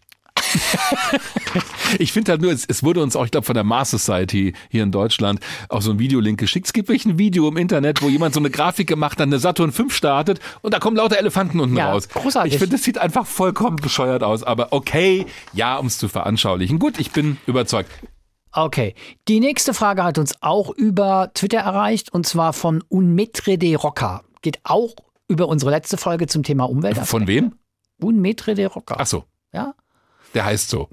Der heißt natürlich nicht so, aber also geht davon aus, dass er nicht so heißt. Aber heißt das, das vielleicht Astronaut auf ja. irgendeiner Sprache, die mir nicht bekannt ist? Keine Ahnung. Okay, ja. ich, ich schweife ab. Du schweifst ab. Also okay, er schreibt, bin gerade mit der aktuellen Weltraummarktnachfolge durch, also das ist ja irgendwie zum Thema Umweltaspekte gewesen, in der ja auch der Weltraumschrott mal wieder zur Sprache kam. Da ist mir eine Frage zu eingefallen, die ihr ja eventuell einmal aufgreifen könntet, was wir hiermit tun. Beim kontrollierten Abstürzen wird ja die Flughöhe durch ein Manöver verringert, um die Reibung zu erhöhen und so einen Absturz herbeizuführen. Es wurde angesprochen, dass diese Lösung nicht optimal ist, da Reste trotzdem auf der Erde landen könnten und das Verglühen ein menschlicher Eingriff in die Chemie der oberen und mittleren Atmosphäre ist. Dazu jetzt meine Frage. Könnte man den Satelliten nicht auch einen Impuls von der Erde weggeben, sodass sie sich auf eine endlose Reise durchs All machen? Und Metre de Rocker hat dann auch eine Theorie dazu. Aber erstmal will ich deine Antwort hören, Weltraum Wagner. Wir haben ja auch in dieser Folge, da ging es um die Entsorgung von Weltraumschrott, gehört, dass das wirklich zu vernachlässigen ist, was da an Bestandteilen in die Atmosphäre kommt. Also da kommt im Vergleich dazu jeden Tag mehr natürlicher Weltraumschrott in Form von Meteoriten oder kleinen Staubteilchen in die Atmosphäre geflogen, als wir mit den gesamten künstlich erzeugten Weltraumobjekten da generieren. Aber die Frage war ja, können wir die Satelliten nicht irgendwo auf Nimmerwiedersehen ins All schicken? Theoretisch ja. Dafür braucht es aber viel Antriebsenergie, denn ich muss sie ja aus der Erdumlaufbahn, wo sie mit 28.000 Kilometern pro Stunde, also so ungefähr 8 Kilometern pro Sekunde sich bewegen, auf Fluchtgeschwindigkeit bringen, damit sie raus in den Weltraum fliegen auf Nimmerwiedersehen. Das wären dann schon über 11 Kilometer pro Sekunde. Und wenn sich die Satelliten am Ende ihrer Lebensdauer befinden, habe ich da eh kaum noch Treibstoff an Bord. Das funktioniert nicht. Wenn ich sie nicht mehr unter Kontrolle habe, funktioniert das sowieso nicht. Deswegen ist die Idee, sie verglühen zu lassen, die beste, denn dann sind sie aus dem Weg und blockieren auch nicht andere Satelliten. Eine Ausnahme gibt es tatsächlich. Bei den geostationären Satelliten, das sind zum Beispiel die Fernsehsatelliten, die in etwa 36.000 Kilometer Höhe über der Erde sich befinden, die sich mit derselben Geschwindigkeit um die Erde drehen wie die Erde um sich selbst und quasi immer am selben Punkt von der Erde aus gesehen stehen. Das ist viel zu weit weg von der Erde, um die verglühen zu lassen. Also was macht man am Ende deren Lebensdauer? Man schießt sie auf eine Umlaufbahn, die sich knapp darüber befindet, das sind nur ein paar hundert Kilometer, in einen sogenannten Friedhofsorbit. Da schwirrt auch schon jede Menge Schrott rum in diesem geostationären Gürtel, aber dadurch werden die Parkpositionen in der geostationären Umlaufbahn wieder frei. Und die Satelliten sind weil sie für immer da oben rumschweben, auch keine Gefahr mehr. Du musst halt wissen, wo sie sind, wenn du da durchfliegst oder wenn du einen anderen Satelliten positionierst, dass du nicht zusammenstößt, aber das ist relativ überschaubar, was da herumschwirrt im Vergleich zu dem ganzen Schrott und den kleinen Trümmern in niedrigeren Erdumlaufbahnen. Eine ähnliche Frage kam übrigens von Chris E. bei Twitter, also die Frage, ob man nicht so ein Modul, das hat nämlich Holger Krag von der ESA ja erzählt, so ein Modul, das äh, dem Satelliten zum Schluss einen Schubs gibt, also ein Raketentriebwerk, zurück in die Atmosphäre, damit der schnell verglüht. Ob man sowas nicht mehrfach starten könnte, einfach an alte Satelliten andockt, um die zu entsorgen. Ja, das ist sinnvoll, das wird auch geplant. Allerdings wird das nicht so ein Schwarm von solchen Rückführgeräten sein, sondern es wird jeweils, das ist zumindest das Konzept bislang, eine Mission sein von so einem Teil, das an einen alten Satelliten ankoppelt oder sich den packt und ihn dann mit in die Atmosphäre zieht und verglüht. Dann wieder abzukoppeln und zu einem anderen Satelliten zu fliegen, wäre sehr schwierig, denn du musst die Umlaufhöhe erstmal erreichen eines Satelliten. Und was noch viel wichtiger ist, den Winkel, also die Inklination, wie wir sagen, den Winkel einer Bahn. Und um den zu verändern, brauchst du sehr viel Antriebsenergie. Es wird also so sein auf absehbare Zeit, dass solche Absturzmissionen, Abschleppmissionen, wie auch immer, speziell für einen Satelliten gestartet werden und nicht, dass da oben jemand wie so eine Art Weltraummüllabfuhr rumfliegt und einen Satelliten nach dem anderen zum Absturz bringt. Ich komme mal zurück zu der Frage von Unmetre de Rocker, der ja, habe ich ja gesagt, eine eigene Theorie an seine Frage angehängt hat, warum er glaubt, dass das mit dem Schießen ins Weltall nicht so sinnvoll ist. Du Mhm. hast ja eben schon gesagt, es ist einfach zu energieaufwendig, also gerade für Satelliten, Mhm. die am Lebensende sind. Und siehe da, er hat geschrieben, Zitat im Anschluss an seine Frage, ich ahne, dass es zu energieaufwendig wäre, würde mich aber über die Aufklärung durch euch beide sehr freuen. Haben wir sehr gerne getan. Gut, nächste Frage von Leonik Berchter. Er hat auch eine Frage, die aber nicht so ganz ernst gemeint ist. Vermute ich mal, ja. Ja, okay. Meine Frage zu dem Podcast Weltraum Wagner. Ich weiß, ihr wollt nicht mehr so viel über Astrophysik reden, weil es ein Weltraum-Podcast ist. Ein Raumfahrt-Podcast, ja. Ja, wir wollen nicht so viel über Astrophysik reden, richtig, Leonik. Also Olli ja? möchte vor allen Dingen, naja gut, nicht so sehr über Ah, Astrophysik. der, das ist aber nur die, Hal- das ist aber nur die halbe Wahrheit. ist schon richtig. gut, das, äh, gut. Könntet ihr aber eventuell hin und wieder mal eine Folge machen, wo wir unseren aufgestauten astrophysikalischen Frust rauslassen können. PS, ich warte immer gespannt auf jede neue Folge von eurem Podcast und genieße jede einzelne Aspekt. Bitte weiter so. Also es scheint ja ohne Astrophysik zu gehen. Ja. Aber so eine Folge, wo sie die Astrophysik-Fans ihren gesamten Frust mal, das versuchen wir gerade voll, so, so eine Call-In-Sendung. ja, wo Jetzt- alle sagen, ich find's aber Find's voll scheiße. voll daneben, dass ihr nichts gemacht habt über diese oder jene Mission. Ah. Wir werden ja, das ist kein Geheimnis, Ja. auch irgendwann mal was über das James Webb Space Teleskop machen, da kommen wir an Astrophysik nicht vorbei, aber wir sind halt ein Raumfahrt-Podcast und haben gesagt, wenn wir anfangen, wirklich das so breit zu machen, dann ufert's aus. Das hat übrigens auch damit zu tun, wir bekommen ja viele Anregungen, mach doch mal so eine Rubrik und so eine Rubrik und so eine Rubrik, habe ich Olli auch schon Sachen vorgeschlagen, unserer Nutzer. Wir haben uns aber entschieden, bei dem Konzept, was wir im Moment haben, zu bleiben, weil das ansonsten wirklich ausufert. Diese Folge heute wird wahrscheinlich eine der. Rekord- längeren. Wir haben auch sehr viele. Fragen. Wahrscheinlich Ja, müssen wir genau. die eine oder Ja. andere auf die nächste Folge Aber wir werden natürlich die Astrophysiker unserer, unseren Fans, die, die schätzen wir nicht nur besonders, sondern auch die eine oder andere Frage werden wir wahrscheinlich immer mal wieder auch aufgreifen. Ja. Gut, das vielleicht zum Trost. Ähm, Christoph Alram aus Wien interessiert sich für das Starship von SpaceX, das ja auch in einer speziellen Variante auf dem Mond landen soll. Die NASA hat SpaceX jetzt als einzige Firma beauftragt, die neue Landefähre zu entwickeln für das Artemis-Programm. Und er fragt dazu, meine Frage betrifft das Starship von SpaceX. Ich schaue mir auf Instagram gerne die Starts und Landungen an. Ich sehe aber keine Landestützen an diesen Starships und könnte mir vorstellen, dass das auf Mond und Mars ein Risiko sein könnte. Denn mit dem Verhältnis von Durchmesser zu Höhe ist die Gefahr eines Umkippens in meinen Augen nicht gering. Es könnte zum Beispiel der Boden am Landeplatz nachgeben oder seismische Aktivitäten das Starship in Gefahr bringen, was zu einer Katastrophe führen würde. Eine Rettungsmission ist dann am Mond eher noch vorstellbar, aber der Mars ist da doch schon ein wenig außer Reichweite. Jetzt die eigentliche Frage. Wäre eine Variante mit Mutterschiff in der Umlaufbahn und Länder, wie im Apollo-Programm, für den Anfang generell nicht sicherer, bis man eine Infrastruktur am Boden errichtet hat? Wie planen die NASA und China eine solche Mission? Also das Starship hat tatsächlich Landebeine, die sehen wir nur nicht, weil sie innen am unteren Ende angebracht sind und zwar entlang der Innenwand. Diese Beine werden auch erst kurz vor der Landung ausgefahren, für eine Landung hier auf der Erde wohlgemerkt, das haben wir bei diesen Testflügen auch gesehen. Das reicht allerdings aus. Auf dem Mond ist es schon eine andere Sache. Dieses Lunar Starship hat deswegen Landebeine an der Außenseite angebracht im jetzigen Entwurf, die dann ausgeklappt werden. Und die sind wesentlich größer. Also die Standfläche ist dann einfach wesentlich größer. Ob das eine nun sicherer ist als das andere, finde ich, ist schwer zu sagen. Wenn wir an Apollo denken, da war alles ausgelegt, um einmal zu landen, ein paar Stunden oder Tage auf dem Mond zu bleiben und wieder zurückzufliegen. Bei Artemis, dem neuen Mondlandeprogramm, soll ja eine Basis auf dem Mond aufgebaut werden. Das ist alles langfristig angelegt. Es soll mehr Fracht zur Oberfläche transportiert werden.